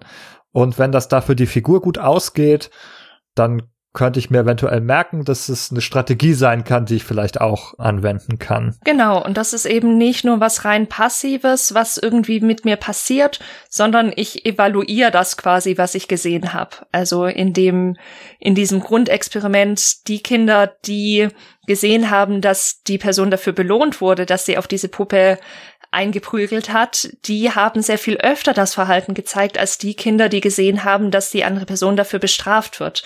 Und deswegen ging man eben davon aus, okay, die Kinder rezipieren nicht einfach nur, da wird auf die Puppe geschlagen und ich mache das jetzt auch, sondern die schauen sich an, was für eine Konsequenz hat das Verhalten gehabt und ist es also für mich klug, das jetzt auch zu machen oder eben auch nicht. Genau, weitere Aspekte, die man da dann auch gesehen hat, sind zum Beispiel, dass auch die Passung zwischen dem sogenannten Modell, also äh, der Person, die eben diese Handlung eigentlich erst ausführt und dann eben bestraft oder belohnt wird, und dem Beobachtenden auch relativ relevant ist. Also ich muss zum Beispiel das Modell in irgendeiner Form als kompetent wahrnehmen und es muss auch, also ich muss mich quasi auch in dieser Situation potenziell wiederfinden können, mehr oder weniger. Also ich muss mich quasi in diese Situation hineinversetzen können. Und dann kann es eben tatsächlich dazu führen, dass quasi diese Reaktion, die bei dem Modell hervorgerufen werden, stellvertretend sich auch auf mich auswirken. Also dass eine Belohnung dazu führt, dass ich genau das Verhalten, das das Modell gezeigt hat, mit einer höheren Wahrscheinlichkeit zeige und dass eine Bestrafung, die das Modell erlebt hat, auch bei mir dazu führt, dass das entsprechende Verhalten seltener gezeigt wird. Und das ist eben was, das wir relativ direkt eben tatsächlich auf diesen Videospielkontext anwenden können, wie Benny natürlich eben gerade schon gesagt hat, wenn ich da einen bestimmten Avatar sehe, der eben bestraft belohnt wird oder was auch immer, je nachdem, wie passend ich eben diese Figur dann auch wieder zu mir empfinde. Deswegen wird auch manchmal diskutiert, ob da eben dieser Immersionsbegriff wichtig ist und vielleicht auch First Person versus Third Person und solche Sachen. Oder auch Comic-Grafik gegenüber realistischer Grafik. Also je nachdem, wie passend das Ganze ist, gibt's eben die Idee, dass dieser Modelllerneffekt sich eben auf mich als Spielenden auswirkt. Jetzt habe ich gerade gedacht, wir haben eigentlich eine sehr interessante Situation hier beim Spielen, die sich unterscheidet von all diesen anderen Beispielen, die wir sonst hatten, also von Jessicas klassischen Beispiel, aber auch vom Fernsehen oder so. Denn, also das müssen wir gucken, das können wir vielleicht gar nicht ganz auflösen, aber wir haben ja so eine Vermischung von dem Modell mit einem selbst als agierende Person. Also einerseits habe ich eine Figur auf dem Bildschirm, aber andererseits bin ich das auch selbst. Insofern, also ich, die Handlung, die übe ich ja auch aus, indem ich die Figur steuere. Und deswegen, wenn Leute so bei so einem Boss sterben, dann sagen die ja auch nicht, oh, der Gerald hat sich hier aber nicht gut angestellt, der wurde jetzt umgehauen, sondern die sagen, scheiße, ich bin tot. Also da sieht man schon sozusagen auch in dieser verbalen Reaktion, dass man, dass man da so eine Vermischung hat mit von einem selbst mit dem Avatar. Und es kommt noch hinzu, dass es ja sehr viele Spiele gibt, wo ich meinen Avatar selber gestalten kann. Also ich kann mir den sogar noch, wenn ich will, mir selbst möglichst ähnlich machen oder mir eine Idealfigur erstellen, mit der ich mich besonders stark identifiziere auch. Absolut. Also das, ähm, wir sehen auf jeden Fall eben auch so klassische operante Konditionierungsvorgänge. Also dass wir quasi selbst belohnt bzw. bestraft werden für ein bestimmtes Verhalten und das eben dann natürlich erstmal auf Spielebene das bestimmte Verhalten häufiger bzw. seltener werden lässt. Finde ich auch eine, eine spannende Interaktion, weil die Grenzen da auf jeden Fall irgendwie fließend sind. Aber das Spannende an dieser sozial-kognitiven Lerntheorie ist eben jetzt, dass sie quasi diese verschiedenen Lernmechanismen auch irgendwie miteinander integriert. Und der Bandura hat sich eben zum Beispiel auch im Rahmen von diesem Bobodol-Experiment, wie es hieß, also eben dieses Experiment mit der Puppe, viel damit auseinandergesetzt, wie es eben zu aggressivem Verhalten kommt. Das Interessante an der Sache ist ja gerade in diesem ursprünglichen Experiment ist es ja so, dass die Kinder auch genau diese, also die sehen einen Film mit realen Personen und die kriegen genau dieselbe Puppe vorgesetzt, wie sie gerade im Film gesehen haben. Und da muss man ja sagen, ist die Videospielsituation ja auch eine andere. Und ich glaube, das ist grundsätzlich eine spannende Frage, die wir jetzt auch heute nicht, nicht lösen können, aber die wir vielleicht im Hinterkopf behalten müssen. Was wie gut man, wie gut man das tatsächlich übertragen kann, wo wir uns da in einem anderen Raum befinden. Also es gibt natürlich auch Experimente, die eben nicht genau diese eins zu eins Situation, wie es jetzt in diesem Borodol-Experiment war, nachgestellt haben, aber haben ja auch schon in manchen Folgen darüber gesprochen, dass es solche Effekte wie doppelte Buchführung und sowas gibt und Rahmungskompetenz und all diese Dinge ich glaube, das dürfen wir nicht außer Acht lassen. Was man auch noch sagen kann, ist, also jetzt als spezifische Kritik auch am Modell lernen, also an diesen Experimenten mit der Puppe, es kann auch sein, dass das als Kommunikationssituation vom Kind aufgefasst wird, eben auch was Bestimmtes zu tun. Wenn es, wenn dieser, dieser Kontext eben so fast identisch, ich sehe dieses Video und dann kriegst du die vorgesetzt, denkst du, ja, warum kriege ich denn jetzt die Puppe vorgesetzt? Ich soll offenbar machen, was mir da gezeigt wurde. Wobei natürlich diese Einschränkung mit Belohnung und Bestrafung da jetzt schon nochmal das ein bisschen bestärkt, dass es nicht nur damit zu tun hat, was man gesehen hat. Und das Interessante ist ja auch, dass die Kinder quasi nicht nur das Verhalten kopiert haben, das in dem Video modelliert wurde, sondern darüber hinaus noch ganz neue Verhaltensweisen kreiert haben, die dann aber eben auch, zumindest in der Bedingung, wo vorher aggressives Verhalten gezeigt wurde, aggressiv waren. Häufiger zumindest. Ja, also da sind wir, glaube ich, grundsätzlich an dieser Frage, mit der wir uns sicher auch in der nächsten Folge nochmal intensiver beschäftigen werden. Wie sieht das mit Laborsituationen aus, wie man das so schön nennt. Also wie gut kann man Ergebnisse, die man in einem Experiment herausfindet, wie gut kann man die tatsächlich auf eine reale Situation übertragen? Also kann ich, kann ich gleichsetzen, ich setze ein Kind ohne irgendeine Erklärung für einen, von einem Fernseher und lasse das eine einen Film anschauen, wie eine Person auf eine Puppe einprügelt, kann ich das gleichsetzen mit dem, ich entscheide mich, ich gehe in diesen Magic Circle des Spielens, mache in diesem Spiel in, ein, in einem gerahmten Kontext eine bestimmte Handlung, die vielleicht innerhalb des Spiels belohnt wird und beende irgendwann diesen Magic Circle, steig da wieder raus und bin wieder in der realen Welt. Also kann ich das gleichsetzen? Das ist, glaube ich, eine Frage, die uns auch nächstes Mal noch beschäftigen wird. Absolut, ja. Ich habe gerade die Erinnerung, wenn ich an meine Recherche hier für die Folge denke, und da geht die Frage gleich Richtung Merten. Schon mal, Achtung, jetzt vorbereiten.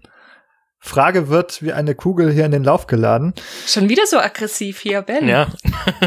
ja, ja, das sind die assoziativen Netze. Ja, Jetzt, wo wir so viel über Aggression sprechen, ist das bei mir ähm, in den im semantischen assoziativen Netzwerk sind jetzt auch aggressive Metaphern und Vergleiche äh, schneller verfügbar offenbar.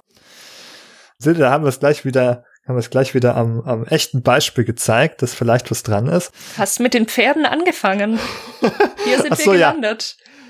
Ja. Äh, ja gut, also wenn ich jetzt Western und Coltladen hab, äh, äh, Quatsch, Western sage ich schon, wenn ich Pferde und Coltladen hab, habe ich im Kopf offenbar den, den Western aktiviert.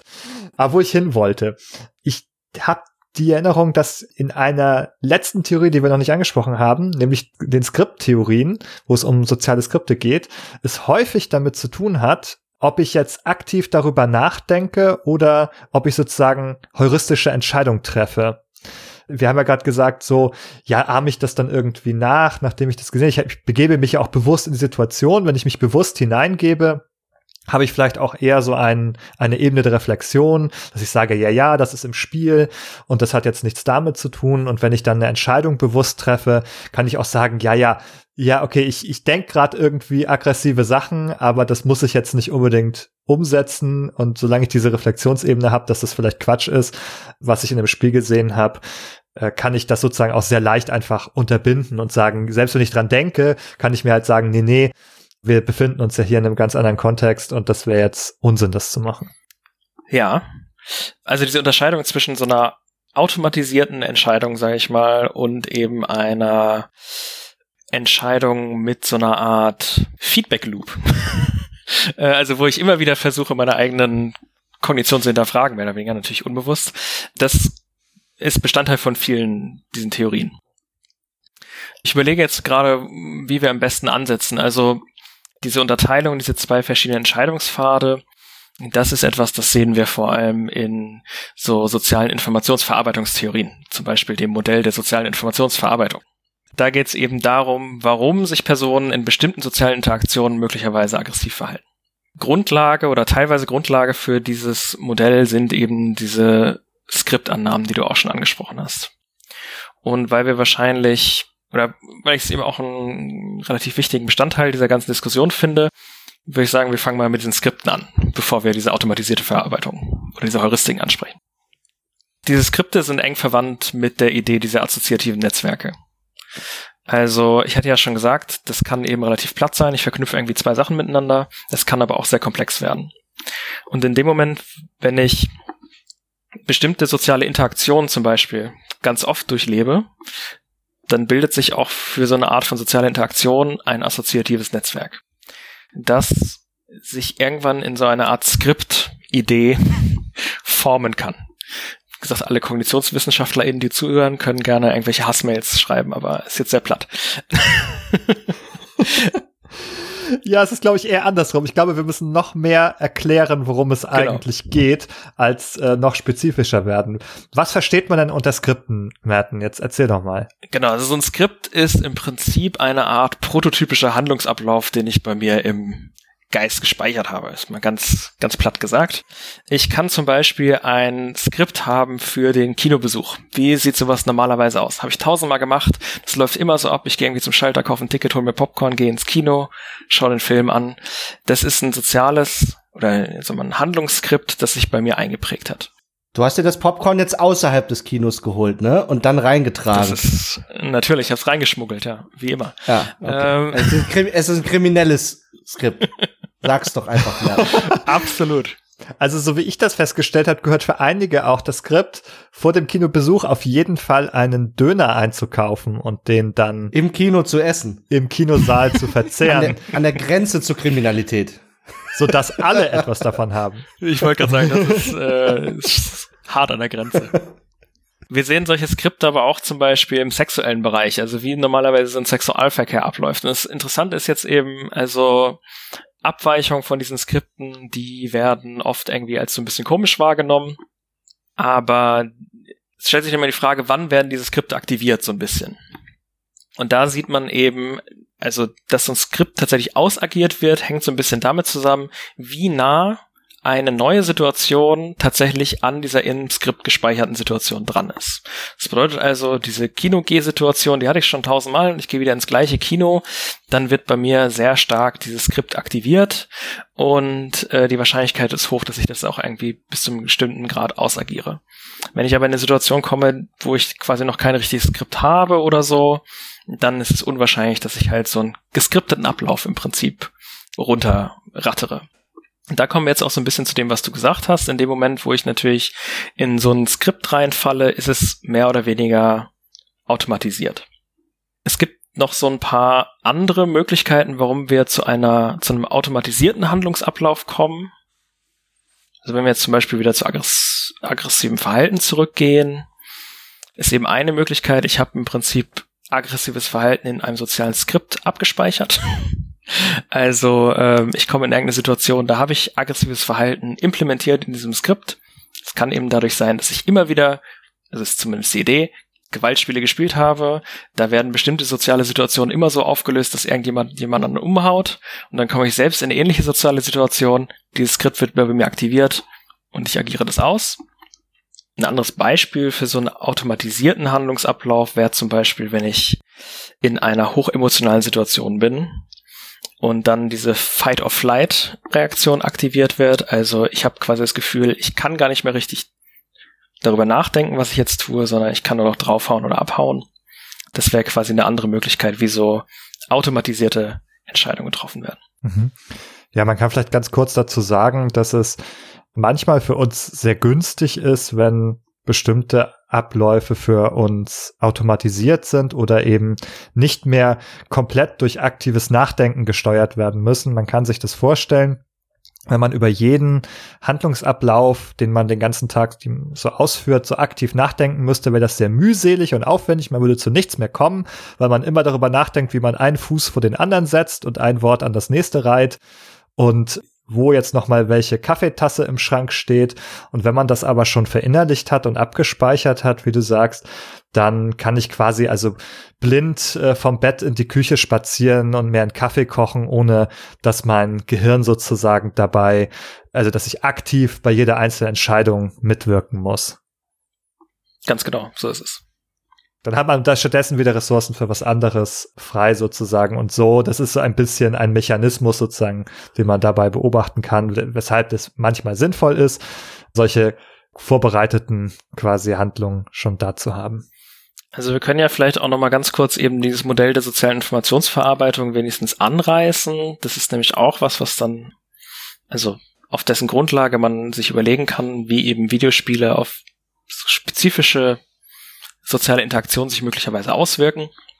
Zwar ist da so ein bisschen die Idee, dass wir eben eine Art Gedächtnisgrundlage haben, also eben sowas wie soziale Skripte, die wir schon abgespeichert haben, vorherige Erfahrungen und sowas alles. Und das wirkt sich auf alle sozialen Situationen aus, die wir, in die wir uns begeben. Und auf diese sozialen Skripte haben wir ja eben gerade schon so ein bisschen erklärt, können sich eben durchaus irgendwie der Konsum von Medien oder Computerspielen oder sowas auswirken.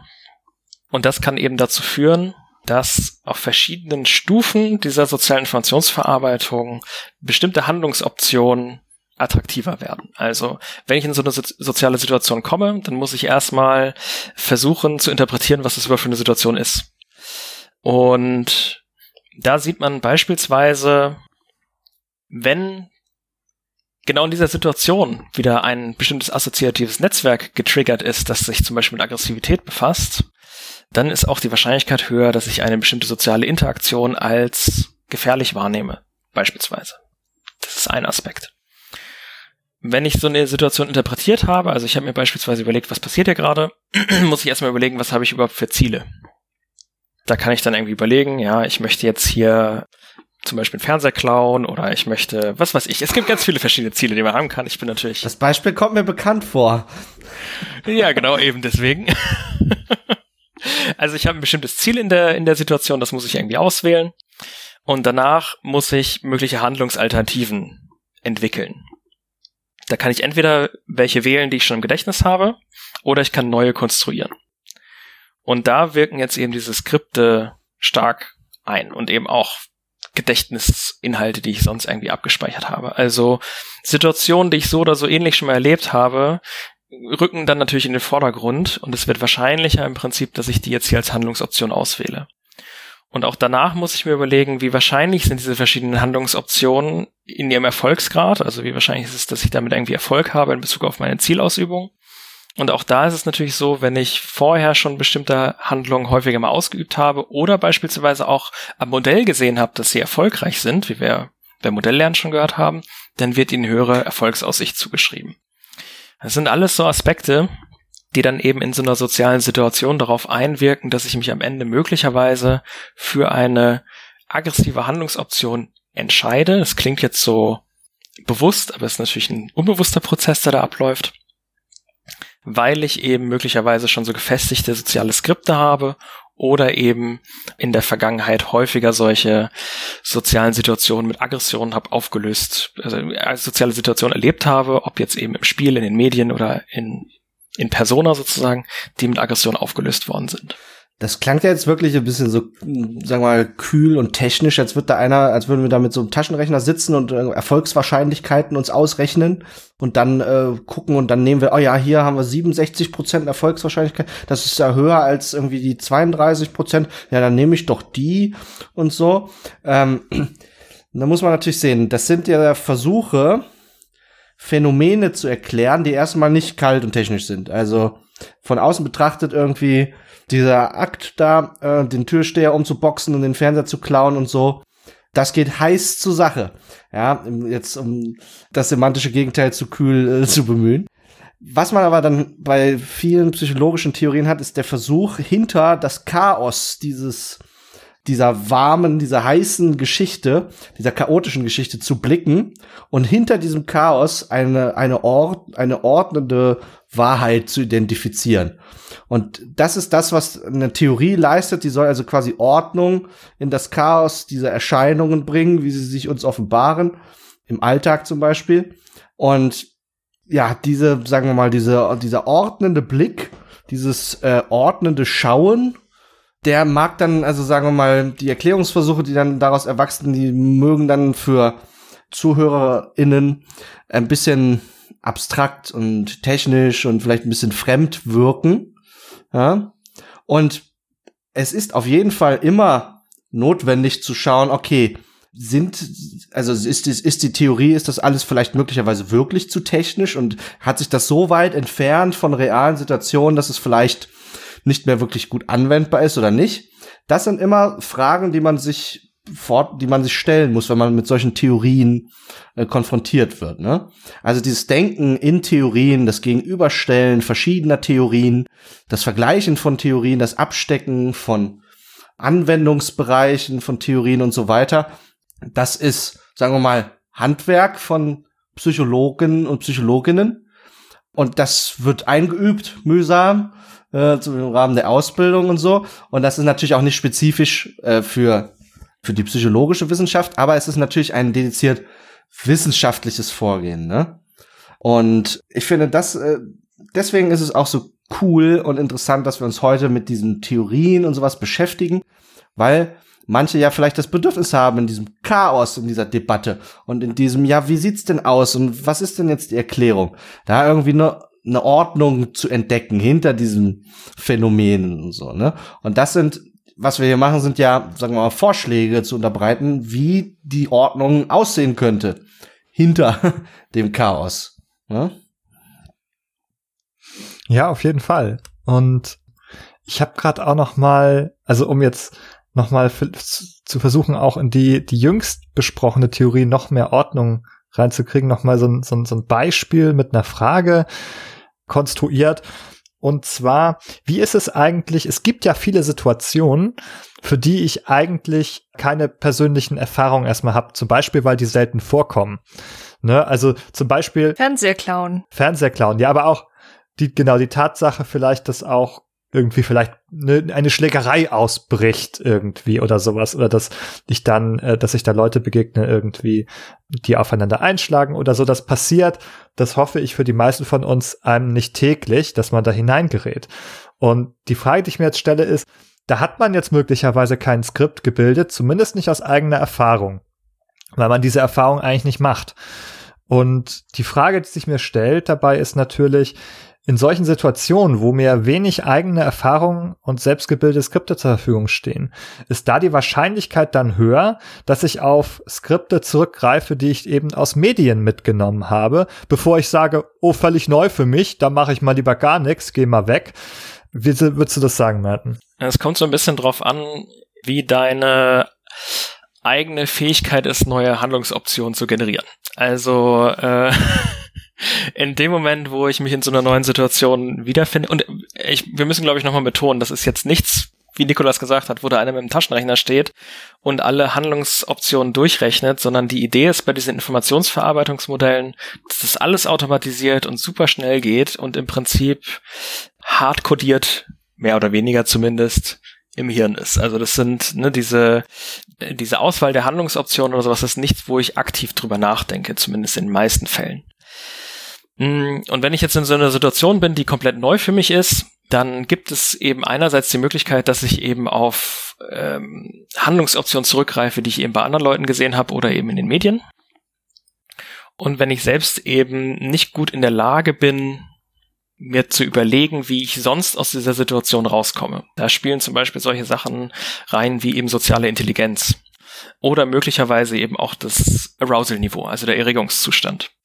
Dann falle ich natürlich eher auf solche Sachen zurück, die ich eben irgendwo anders gelernt habe, bevor ich es tatsächlich hinkriege, irgendwelche Handlungsoptionen zu konstruieren, die mich aus dieser Situation rausführen, ohne dass ich zum Beispiel gewalttätig werde. MacGyver. Genau. Es kann natürlich aber auch sein, dass ich eben keine prosozialen vorherigen Ideen habe, aber selber möglicherweise eben eher eine Neigung habe zu aggressiven Verhaltensweisen, also beispielsweise oder eben eine hohe Aggressivität mitbringe. Und dann kann es natürlich auch sein, dass ich selber äh, eine aggressive Handlungsoption konstruiere. Auch möglich. Mhm. Ich denke, was man daraus mitnehmen kann, ist, dass es nicht der Taschenrechner ist einerseits, das habt ihr schon gesagt, dass es schnell abläuft und auch, dass es eben häufig gar nicht so bewusst abläuft und auch nicht deterministisch ist. Also man kann das nicht sehr gut vorhersagen für jede konkrete Situation, sondern man kann sich die verschiedenen Alternativen ja auch ein bisschen vorstellen, dass die eine gewisse Wahrscheinlichkeit haben, eben jetzt hervorzutreten, in mir aktiviert zu werden. Da spielen sicherlich auch wieder andere Faktoren eine Rolle, vielleicht was davor passiert ist, kann ein Priming-Effekt gehabt haben. Also das heißt also schon auch in mir bestimmte Skripte oder Assoziationen schon äh, vorgewärmt haben, die dann leichter verfügbar sind in der nächsten Situation. Also kann es durchaus eben ja verschiedene Faktoren geben, die dann mit einer gewissen Wahrscheinlichkeit jeweils zu irgendwie einem Verhalten führen, das ausgewählt wird. Ja, dieses, dieser Wahrscheinlichkeitsbegriff ist natürlich immer so ein bisschen abstrakt, ne? Aber also warum der in diesen Modellen dann häufig eingeführt wird, ist, sagen wir mal, die simple Beobachtung, dass es in der Realität sehr selten vorkommt, dass man einen bestimmten Reiz hat und darauf wird immer wieder in genau derselben Art und Weise von jedem gleich reagiert. Ne, das ist das, was, was du als deterministisch bezeichnet hast. Ne? Also solche, wenn das, dann, dann Sätze, die, die gelten eben vor allen Dingen, wenn es um komplexe Verhaltensweisen geht die gelten halt sehr selten in der Psychologie, ne? Und das ist also ein Eingeständnis, dass man solche kausalen Zusammenhänge und solche deterministischen Zusammenhänge, dass man die schwer einfach guten Gewissens formulieren kann, ne? Und äh, dieses Eingeständnis führt dazu, dass man überall diese Wahrscheinlichkeit noch mit reinpackt, weil das eben auch die Möglichkeit offen lässt, dass obwohl die Bedingungen günstig liegt und alles vorgewärmt ist, das assoziative Netzwerk und obwohl ich die Skripte verfügbar habe und so, ich mich trotzdem in jeder Situation auch anders entscheiden könnte. Aus verschiedenen Gründen. Ja? Ich glaube, das ist auch nochmal wichtig. Also es ist mir auch tatsächlich persönlich wichtig, auch fürs Menschenbild, dass man eben jetzt auch nicht wie ein Roboter konstruiert ist, der immer dann automatisch reagiert und auch gar keine Wahlfreiheit mehr hat. Denn auch wenn einige Sachen ja, wie wir schon gesagt haben, zum gewissen Teil automatisch ablaufen, hat man ja immer noch auch eine, eine Möglichkeit sozusagen zu reflektieren, gegenzusteuern, wie Merten sagte, Alternativen zu konstruieren. Also dass man doch auch noch immer eine, eine Möglichkeit hat, aktiv sozusagen zu handeln und neue Alternativen auch auszuwählen.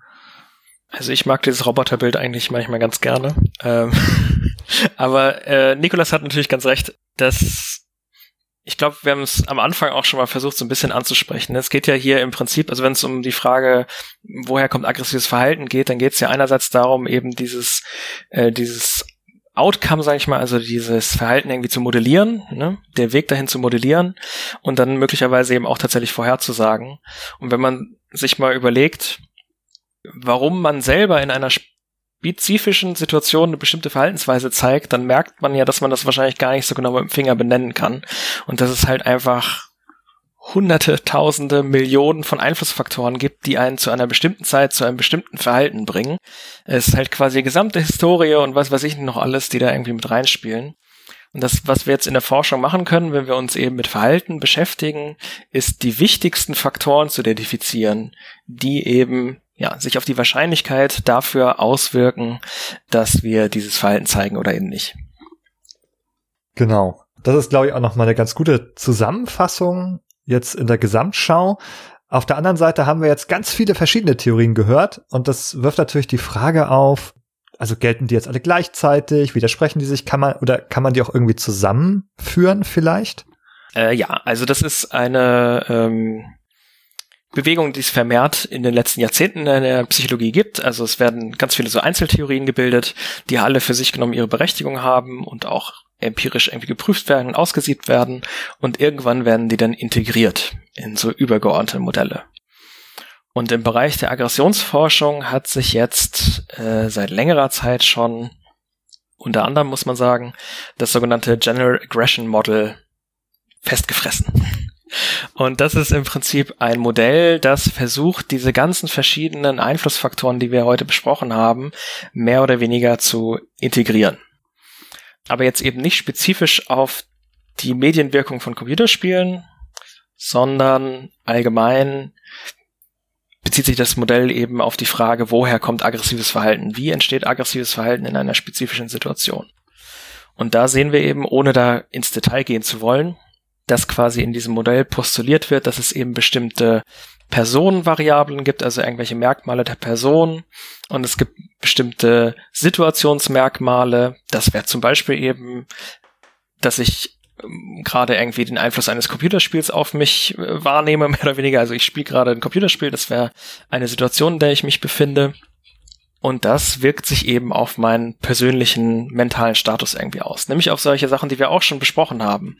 Nämlich zum Beispiel die, das emotionale Empfinden, mein Erregungszustand, aber eben auch bestimmte Kognition. Das wären zum Beispiel diese assoziativen Netzwerke. Also ich denke an irgendwelche aggressiven Sachen oder ich habe eben, ich verspüre Ärger oder ich habe halt einen hohen Erregungszustand.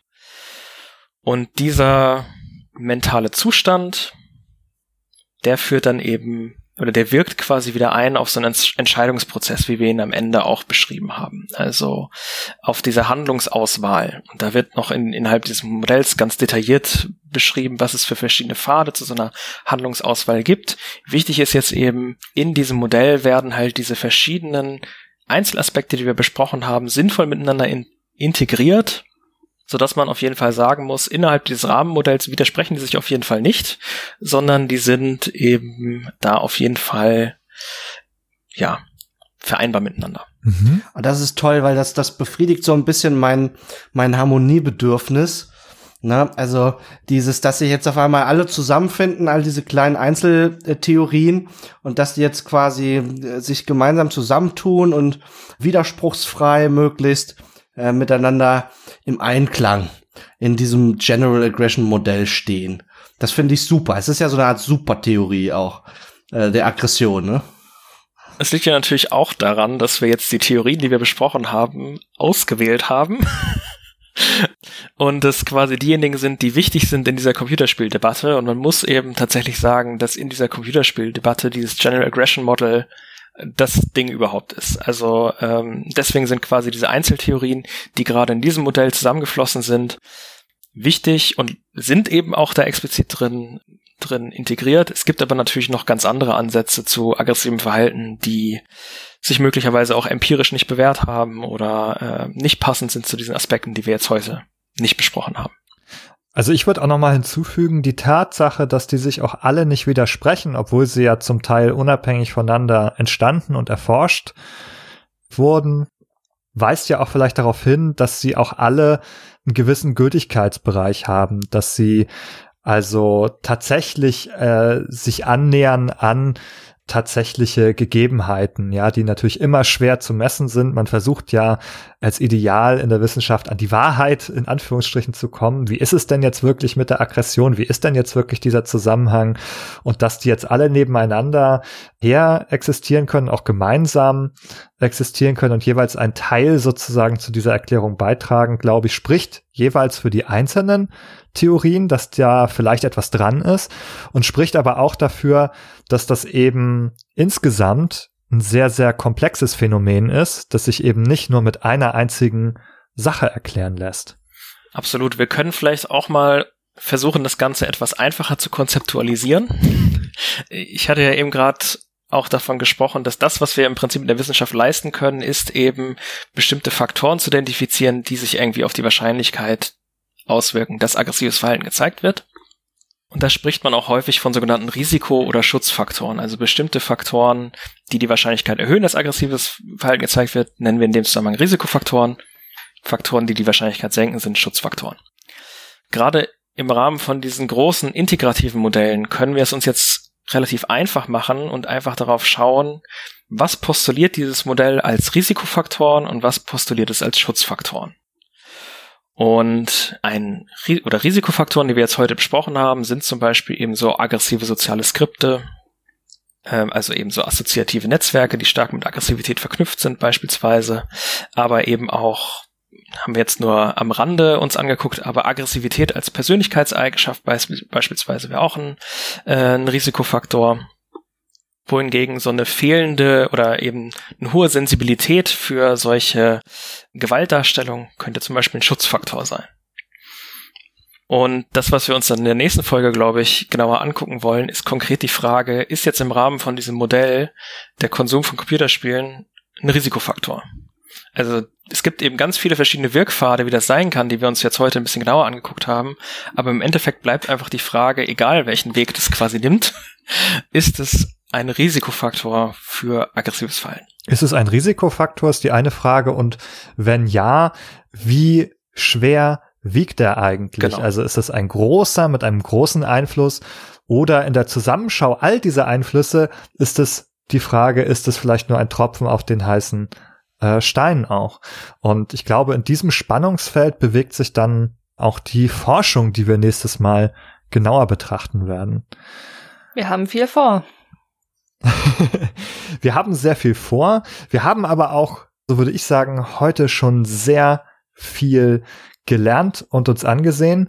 Wir haben eine ganz große Menge von Theorien kennengelernt und auch einen Ansatz, sie miteinander zu verbinden, sie zu verknüpfen, sie zu sehen als sozusagen verschiedene Bausteine, die wir konzeptualisieren können, als Risiko- und Schutzfaktoren, die dann eben nicht monokausal, sondern in so einem multikausalen Modell auch wo es verschiedene Sachen gibt, die eben positiv und negativ auf jemanden einwirken, zu betrachten und zu integrieren. Und ich glaube, dass und hoffe, dass es für uns eine ganz, ganz gute Grundlage sein wird, beim nächsten Mal über die tatsächlichen Studienergebnisse zu sprechen, darüber zu sprechen, wie sich, ja, was für ein Schlagabtausch, das werden wir sehen, sich auch entwickelt hat in der, in der Forschung zu dem Thema und ein Bild, das sich auch daraus, daraus abzeichnet, das gar, auch wieder gar nicht so leicht zu verstehen und einzuordnen ist, da auch die Forschung wie das Thema selbst sehr, sehr groß und komplex geworden ist. Doch Ich würde sagen, das ist ein zweites Wollknäuel, das wir erst beim nächsten Mal entwirren wollen. Wir haben uns nicht umsonst dafür entschieden, dieses Thema in zwei Folgen zu bearbeiten. Und ich würde an dieser Stelle sagen, Folge Nummer eins ist damit, ist mit diesen Worten im Kasten. Für den ersten Teil geht schon mal mein Dank an dich, Merten. Schön, dass du dabei warst. Es freut mich, dass ich dabei sein durfte. Sehr, sehr gerne und wir sind auch froh, dass du uns auch noch eine weitere Folge begleiten wirst und wir hoffen, dass auch ihr da draußen uns äh, noch eine weitere Folge und viele weitere danach begleiten werdet, aber zumindest noch eine weitere Folge zu diesem Thema. Und äh, wenn euch die Folge gefallen hat und ihr neugierig seid, wie es um dieses Thema auch weitersteht, dann klickt gerne auf unsere Website behind-the-screens.de. Dort findet ihr einen Beitrag zu dieser Folge, da könnt ihr uns einen Kommentar hinterlassen und selbstverständlich findet ihr uns auch in verschiedenen Verzeichnissen für Podcasts, etwa bei Apple und bei Spotify. Wenn euch diese Folge gefallen hat, hinterlasst uns doch ein Follow oder eine äh, 5-Sterne-Bewertung. Darüber freuen wir uns auf jeden Fall sehr und wir freuen uns auf euch und auf Merten im nächsten Teil. Und für heute verabschieden wir uns. Schön, dass ihr da wart. Bis dahin. Macht's gut. Tschüss.